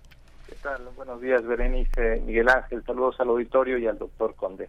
Gracias, doctor Luis Guacuja. Bienvenido también. Bueno, pues eh, saludo y doy la bienvenida. Saludamos al doctor Gilberto Conde, profesor investigador del Centro de Estudios de Asia y África del Colegio de México, especialista en política en Medio Oriente. Doctor Gilberto Conde, qué, qué gusto recibirle en este espacio. Buenos días, bienvenido. Buenos días, eh, es un gusto estar con ustedes de nuevo. Un gran saludo al doctor Guacuja. Muchas gracias, doctor Gilberto Conde. Empezamos con usted. ¿Cómo ha, ha, visto la evolución de este, de este conflicto y las distintas posiciones que de alguna manera reflejan la posición del mundo en relación a esta zona del planeta, doctor? Eh, pues es sobre todo una situación gravísima, lamentable, muy peligrosa, en la que han muerto muchos miles de personas eh, de ambos lados eh, y no lo más grave es que esto apenas empieza. Eh, aparentemente, por lo que se ha visto hasta ahora, los muertos los están poniendo el pueblo palestino en Gaza principalmente, aunque también en Cisjordania. Eh, y eh, bueno, la situación es tan grave, tan lamentable, que vemos todos los días quien vea las noticias, quien se meta a X, eh, Twitter, está viendo imágenes realmente espantosas de muertes de niños, ciudades completamente colapsadas, la tercera parte de Gaza derruida por los bombardeos constantes del ejército israelí. Eh, es, es realmente no alcanzan las palabras para describir la catástrofe que está que está en vías de ocurrir actualmente que está ante nuestros ojos. Eh, tenemos es una situación que se podría haber prevenido eso es lo más grave de todo. Si hubiéramos tenido un proceso de paz auténtico si se hubiera si la comunidad internacional hubiera obligado a las partes a sentarse y a ponerse de acuerdo desde los años 90 como se había acordado ya en, en Oslo con, bajo el patrina, patro, patrocinio de, Estados Unidos que se había puesto como garante de un proceso de paz que, que nunca llegó a término que solamente se hicieron algunos acuerdos importantes sin duda que han permitido un, relativo autogobierno de parte de los palestinos dentro de los territorios ocupados por Israel en 1967, pero que no ha llevado a una paz duradera. Tenemos así, eh, por un lado, el Estado de Israel con sus fuerzas armadas, con un gobierno actual del señor Netanyahu, que, es el gobierno más derechista y más extremista que ha tenido Israel en su historia, porque aunque el señor Netanyahu ha sido primer ministro anteriormente, la coalición actual con la que gobierna es una uh, coalición realmente extremista que quiere eh, que, que, cuyos uh, ministros se han expresado de una manera abierta por, eh, por actitudes hacia los palestinos que, que son realmente eh, peligrosas para la vida humana y para la convivencia en esa región del mundo, convivencia que Israel mismo necesita. Lo que se requiere es una paz justa para ambos ambos lados y eso no se ha garantizado, al contrario, lo que se ha hecho eh, ha sido aislar a los palestinos como si encerrándolos detrás de muros, detrás de cercas, eso fuera suficiente para que nos olvidáramos de ellos y que ellos no protestaran, no reaccionaran. Por supuesto que es condenable eh, la, la, toma de vidas humanas que realizó jamás el día 7 de, de octubre pasado, pero la solución que se está dando a esto no es, un, no es la solución que va a garantizar la paz probablemente acaben con Hamas, probablemente acaben con una gran parte del pueblo de, de Gaza, eh, lo cual eh, no garantiza de ninguna manera la paz, al contrario, lo que augura desgraciadamente es más violencia, más dolor en el futuro y eh, esta actitud de los gobiernos de Estados Unidos, de Europa Occidental, de apoyar ciegamente e incluso con miles de millones de dólares o decenas de miles de millones de dólares a la ofensiva israelí sobre Gaza, no hace más que abonar a esa continuidad de la violencia. La relación, Luis Guacuja, entre el, el, gobierno palestino y la sociedad palestina y un, grupo como Hamas, ¿cómo, eh, ¿cómo, entenderla? ¿Es un, un debate al interior de ese, de ese conjunto o este, cómo hay una solución, una salida? o está o es ese conflicto que va a permanecer como parte del inicio de una guerra de larga duración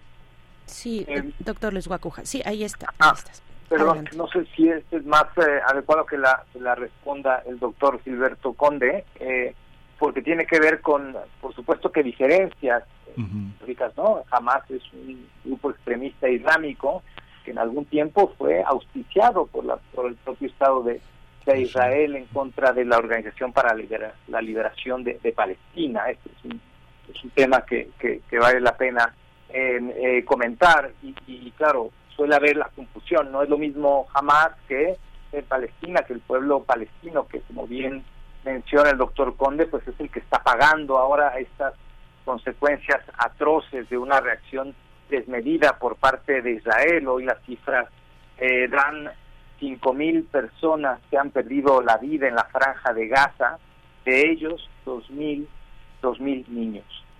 Esto es, eh, digamos, inadmisible y lo que resulta todavía más inadmisible es el silencio de la comunidad internacional. Eh, justo se vio ahora en esta cumbre por la paz en el Cairo, en Egipto, el, sábado, que terminó sin, sin, acuerdo, porque algunos países de, de, europeos, particularmente Francia, Reino Unido, Alemania e Italia, eh, pretendían una declaración donde solo se condenaran los ataques de Hamas. Y, claro, los, los países árabes, Jordania, Egipto, Qatar, la autoridad palestina, eh, hay que condenar también los, los ataques de, de Israel a, a, la franja de Gaza y a los, a los civiles en, Palestina. Y esta falta de acuerdo es eh, lo que propició una, una declaración el día de hoy un poco accidentada entre estos países europeos y Estados Unidos más, Canadá. ¿no? O sea, sí condenando los actos terroristas de Hamas, eh, diciendo que eh, Israel tiene el derecho a defenderse, correcto. Y lo demás, que además el conflicto no empezó el 7 de octubre, esto tiene décadas. Como decía Bauman, estamos viendo las consecuencias de las cosas que se han hecho mal durante mucho tiempo, ¿no? Y estamos en, ese escenario donde la reacción de la comunidad internacional me parece que ha sido torpe, irreflexiva, contradictoria e incluso como se ha acusado directamente a la propia presidenta de la Comisión Europea de una actitud descontrolada frente frente al conflicto, cuando la Unión Europea pues eh, durante mucho tiempo es quien ha prestado ayuda humanitaria para construir hospitales, escuelas en, en, Palestina que luego son bombardeadas por, por Israel, ¿no? Y eh, los altos representantes de la Unión Europea, como eh, Javier Solana en su momento, Federica Mogherini y ahora el propio Josep Borrell, pues tienen una posición distinta diametralmente a- ahora la, la posición de la presidenta de la Comisión Europea von der Leyen y por eso vemos esta división en Europa en un tema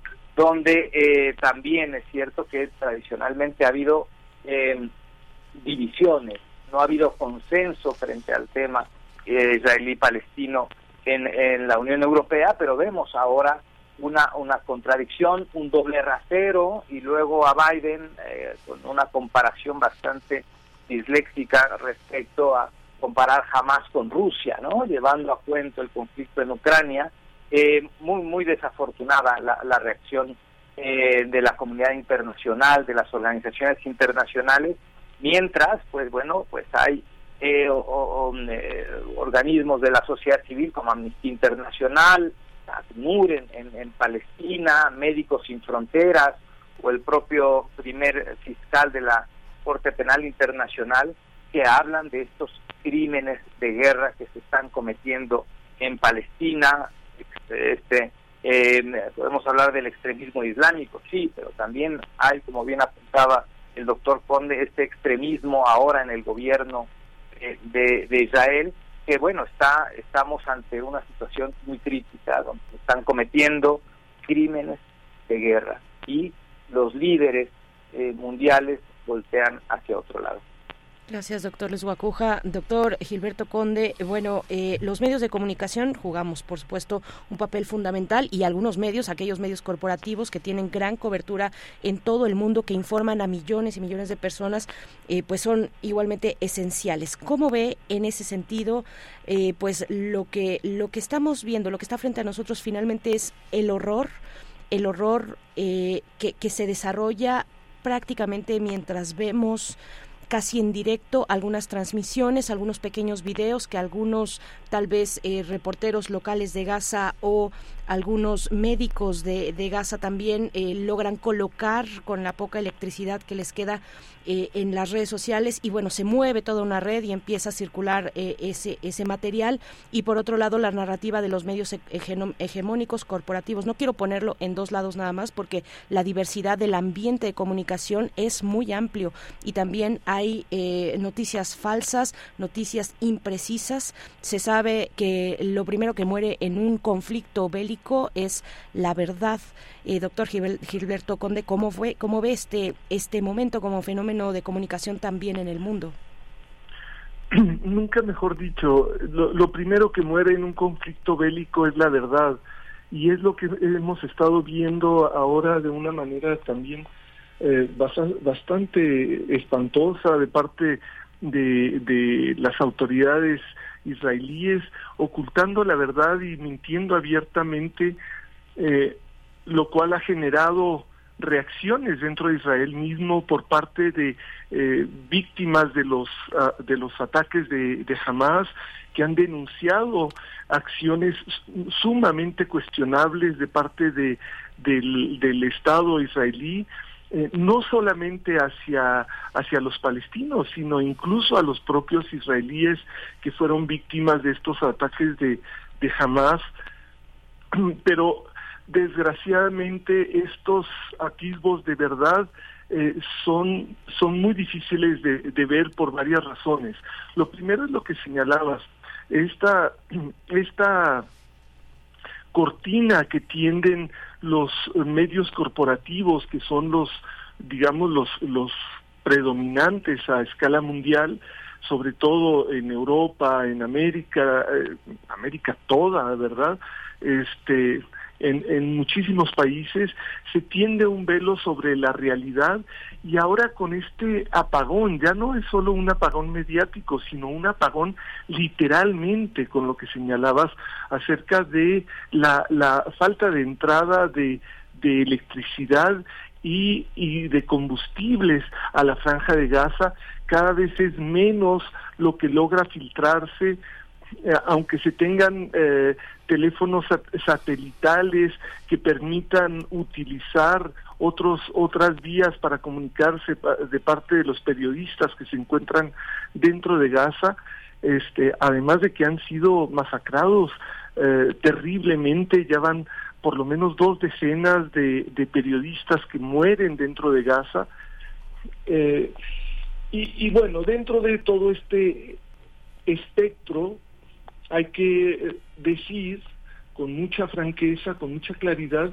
que algunos de los medios corporativos tratan de tener un, un cierto equilibrio, aunque sea mínimo, pero podemos ver en diarios como el New York Times o, o incluso algunas televisoras estadounidenses, podemos ver algunos, algunos eh, destellos de lo que realmente está pasando y, eh, y críticas incluso.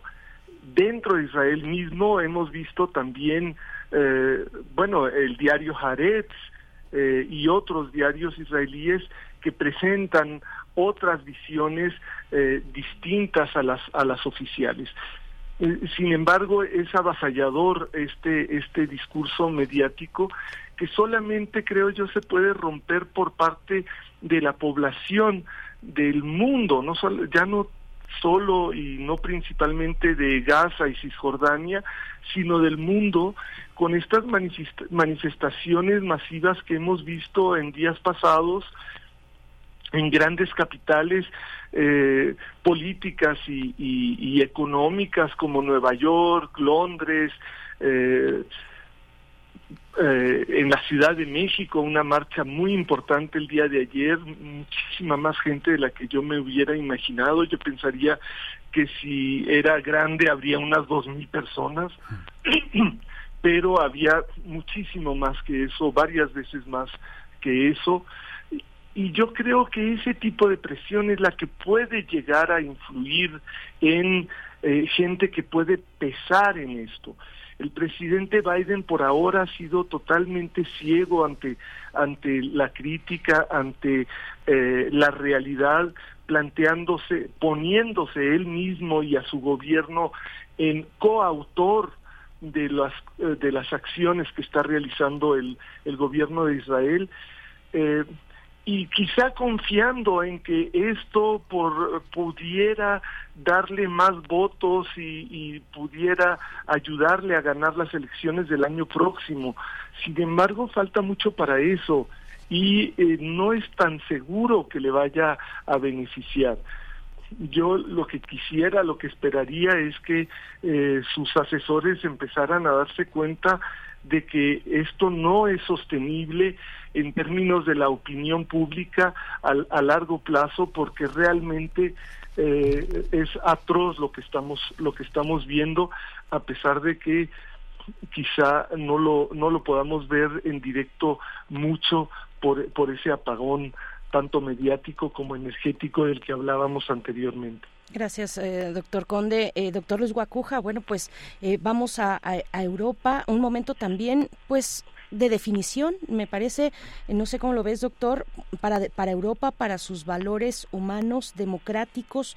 ¿Cómo ves esa parte cuando varias ciudades, eh, bueno, en el mundo, pero europeas en este caso, pues se han volcado eh, personas eh, en, grandes cantidades, mm, ríos de personas que están eh, pues exigiendo que cese el fuego, que, que pare esta situación en contra de la población palestina particularmente, que bueno, lleva las de perder por múltiples razones en este conflicto, ya en lo, en lo más inmediato, digamos, ¿no? En los números, si lo queremos ver ahí así fríamente.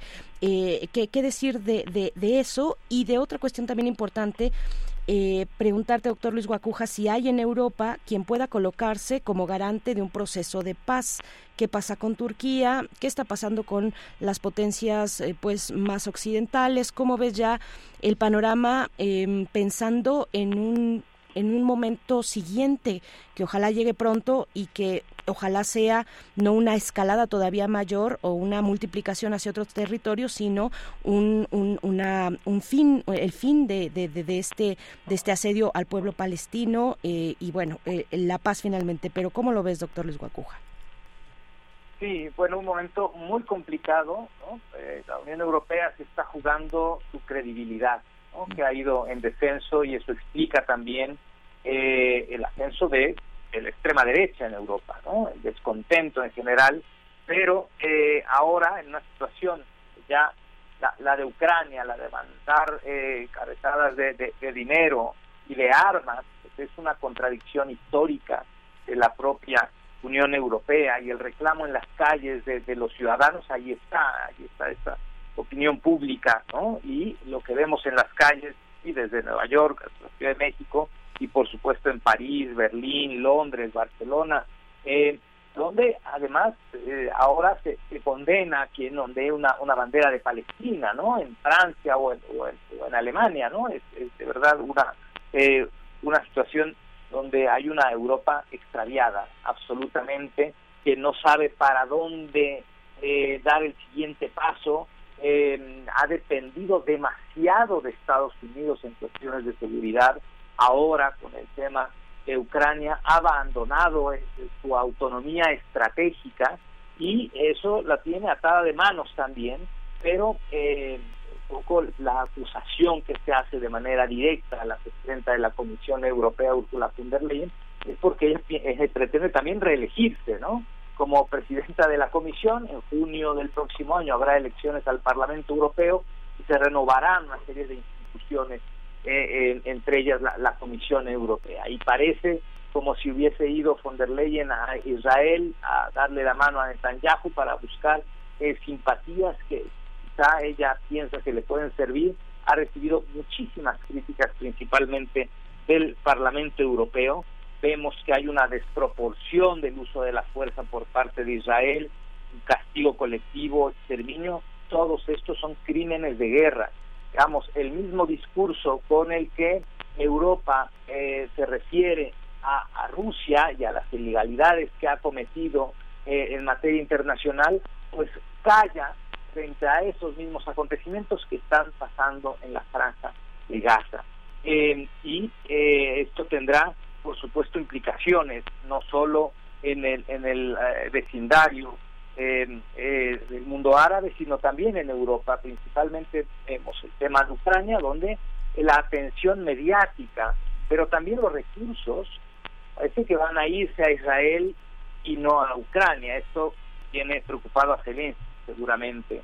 Pero eh, además, en esta situación donde la Unión Europea ha buscado alternativas energéticas y se ha acercado a países árabes, pues ahora este tema le puede cobrar factura, esta posición de indefinición y de, intransigencia eh, de- para no condenar estas hostilidades. Vemos que en el Consejo de Seguridad hace cinco días eh, se, se votó en contra de una eh, propuesta de, de- Brasil para un acceso al fuego inmediato y tal, y, y fue votada en contra por los países de, de- bueno, por el Consejo de Seguridad, particularmente, bueno, pues Estados Unidos que, que votó en contra, pero sí vemos una una contradicción, una una Europa que particularmente no sabe qué hacer y, y su credi- credibilidad me parece que está que está en juego y lo estamos viendo en las calles.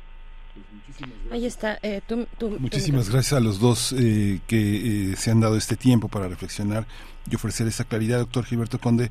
Qué gusto volverlo a saludar. Muchas gracias por, por este tiempo para la audiencia de primer movimiento. Muchas gracias. Muchas gracias a usted, Miguel Ángel, Berenice. Un placer estar con ustedes y con la audiencia de Radio UNAM. Muchas gracias, doctor. Doctor Luis Gacuja, muchísimas gracias por este tiempo, siempre por su claridad. Muchas gracias, pues seguimos, seguimos en esta, en esta cuestión. Hasta pronto. Gracias, gracias a ustedes. Un gusto en saludar al, al doctor Gilberto Conde. Gracias, Igualmente. Muchas gracias a ambos y ojalá podamos contar, eh, seguir contando, pues más adelante para, eh, pues dar seguimiento a este a esta cuestión pues que toca tantos puntos eh, no solamente en Medio Oriente sino en todo el mundo y tantos intereses también siempre Medio Oriente eh, intereses donde Occidente y especialmente Estados Unidos y algunas potencias europeas pues tienen sus ojos bien bien clavados. También bueno pues el tema eh, geopolítico que es muy estratégico para los eh, recursos energéticos que cruzan eh, por las costas de Irán. En fin bueno es es una cuestión tan, tan compleja como pocas y que, bueno, estamos viendo además desarrollarse de esta manera pues mm, eh, prácticamente a- en tiempo real estos esta esta desgracia estas situaciones dantescas que han atravesado las personas en las personas palestinas en Gaza y también también hay ataques en el West Bank que le llama Occidente en en Cisjordania en, en los otros eh, territorios que son de los de las y los palestinos que comparten con otras con otras eh, que comparten con judíos que comparten con católicos no solamente palestinos ahí están en, en Cisjordania y bueno pues así es así es eh, el parte del panorama que nos comparten estos especialistas Miguel Ángel Sí, pues sí, como lo señalas, es un mundo muy heterogéneo y hay muchísimos. Lo que me, a mí me sorprende es que en Europa y en muchos territorios no se distinga la judeidad de lo que es el Estado de Israel y de lo que son los Estados Unidos, pero bueno, ojalá recuperemos la brújula. Vamos a escuchar de Oso Matli, Aquí no será.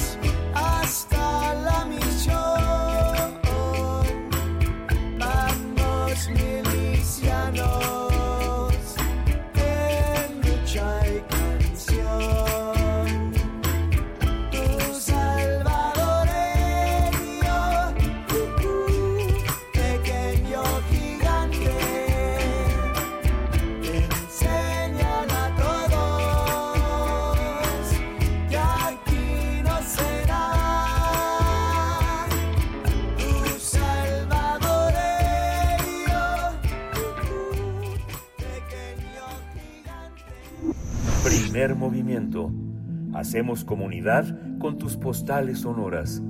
Envíalas a primermovimientounam.gmail.com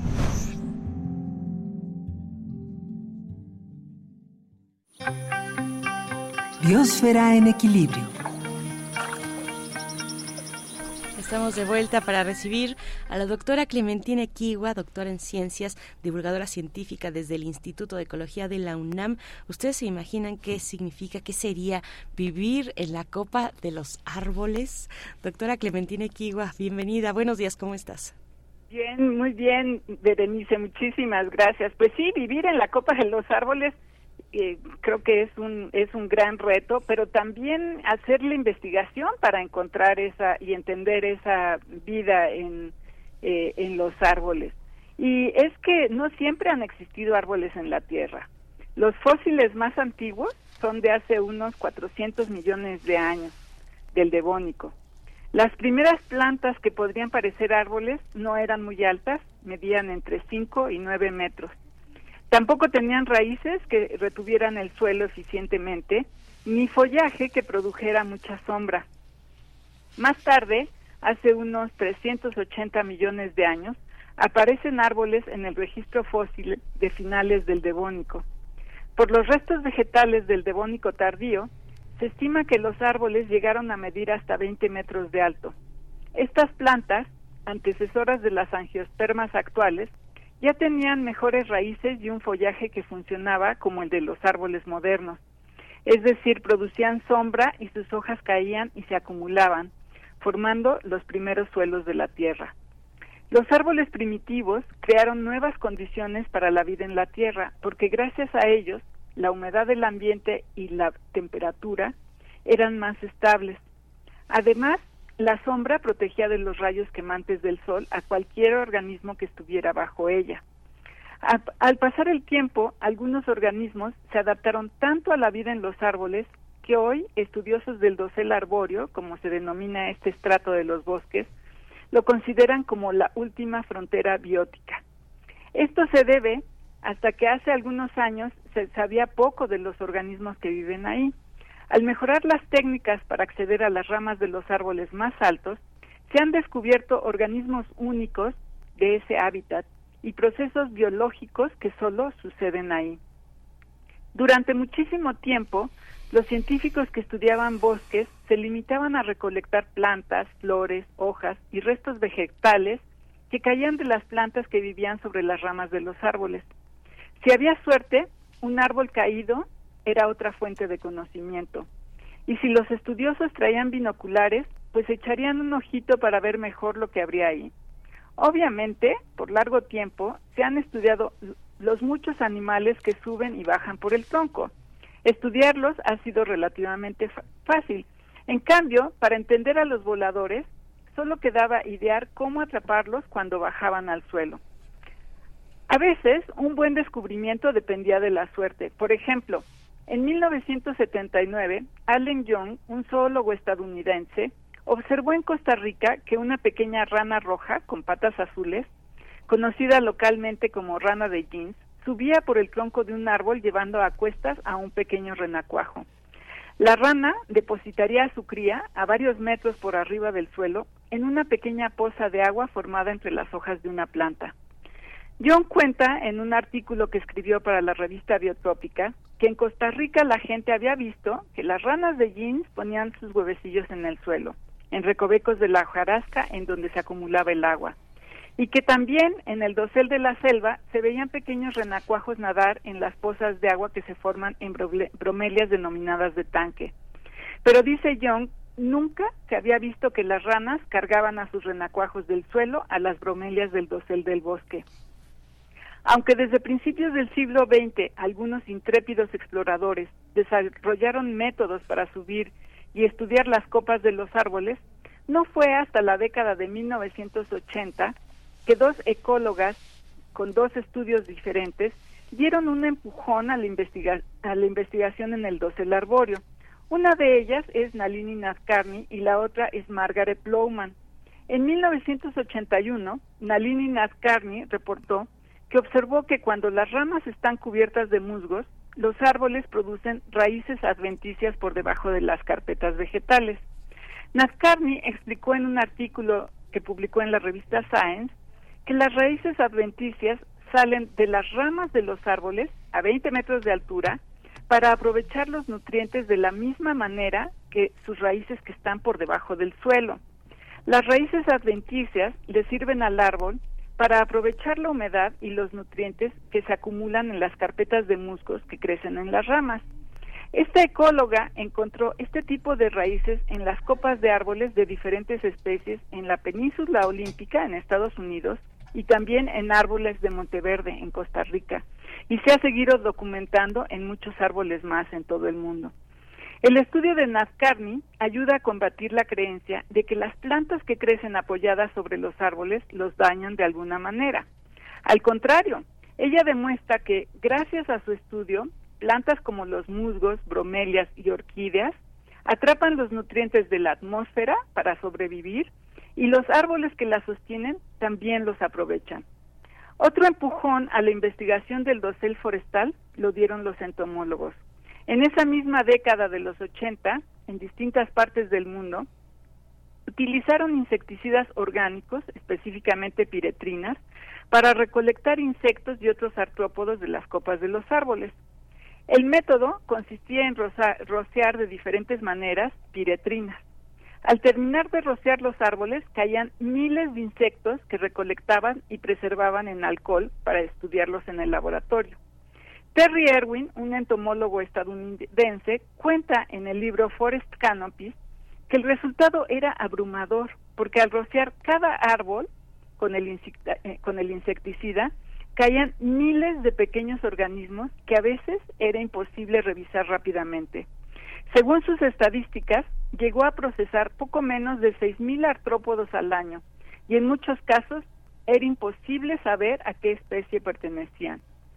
En un artículo de 2017, el mismo Terry Erwin y Laura Zamorano estiman que, con base en esas recolectas masivas, el número de especies de insectos y otros artrópodos podría ser de varios millones, muy por encima del millón que se estima actualmente. Desafortunadamente, por la velocidad a la que se transforman los bosques y las sel- selvas de todo el mundo, sería imposible hacer cálculos más precisos. Hoy existen muchas maneras más de estudiar el dosel arbóreo.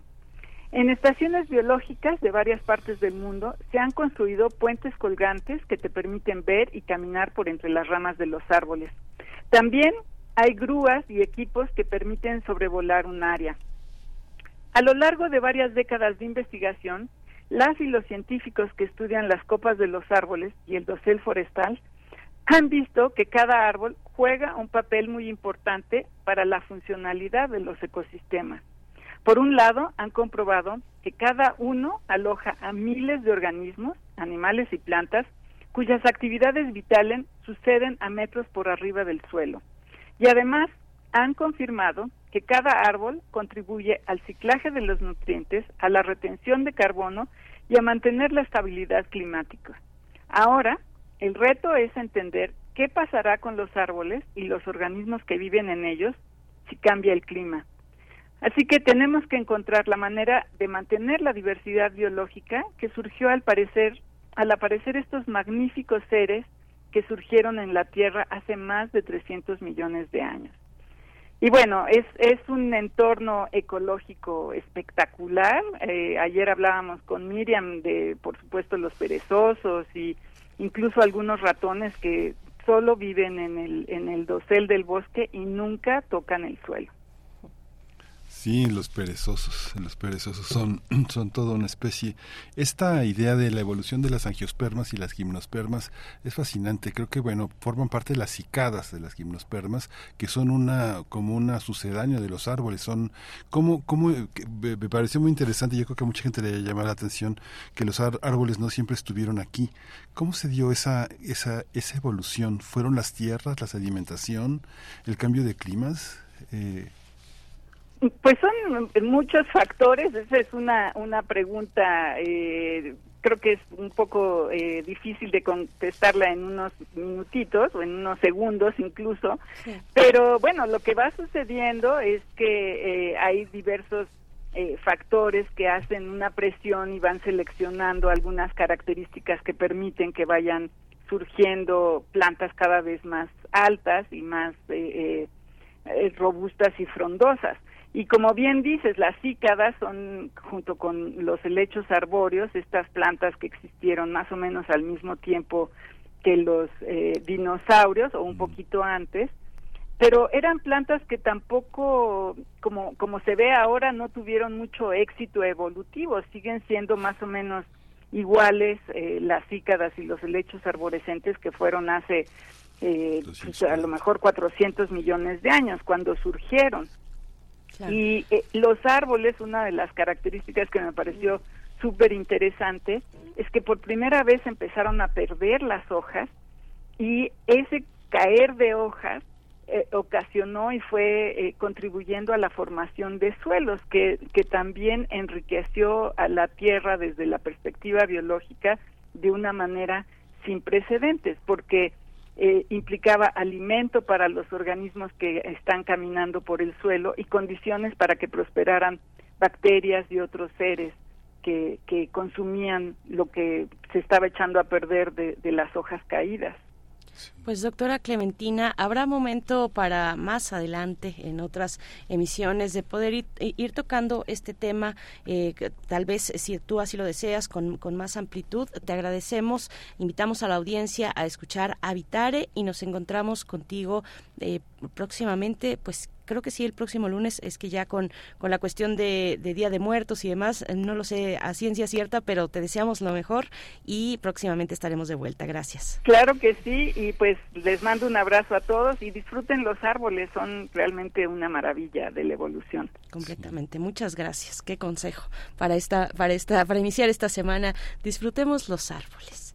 Nos vamos a ir con música para cerrar esta emisión de lunes. Eh, toca el turno de escuchar a Las Áñez, con, quien, con quienes iniciamos eh, la curaduría musical de Bruno Bartra. Bueno, también vamos a cerrar con ellas. Flores Secas es el título de la canción para el cierre de esta emisión del lunes 23 de octubre. Gracias por su sintonía. Quédense en Radio UNAM. Nosotros estaremos de vuelta mañana a las 7 de la mañana, Miguel Ángel. Hasta las 7 de la mañana. Flores Secas, Las Áñez. Esto fue primer movimiento. El mundo desde la universidad. Flores secas pero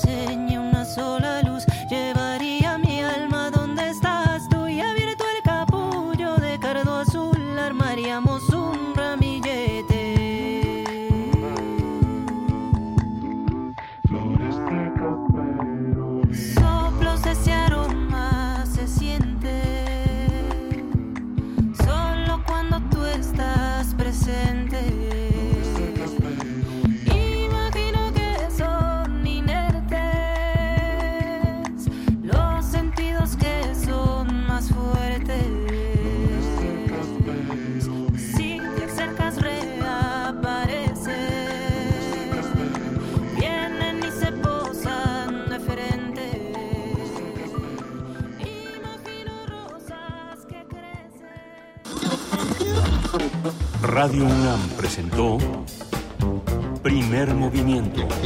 El mundo desde la universidad. Con Berenice Camacho y Miguel Ángel Gemain en la conducción.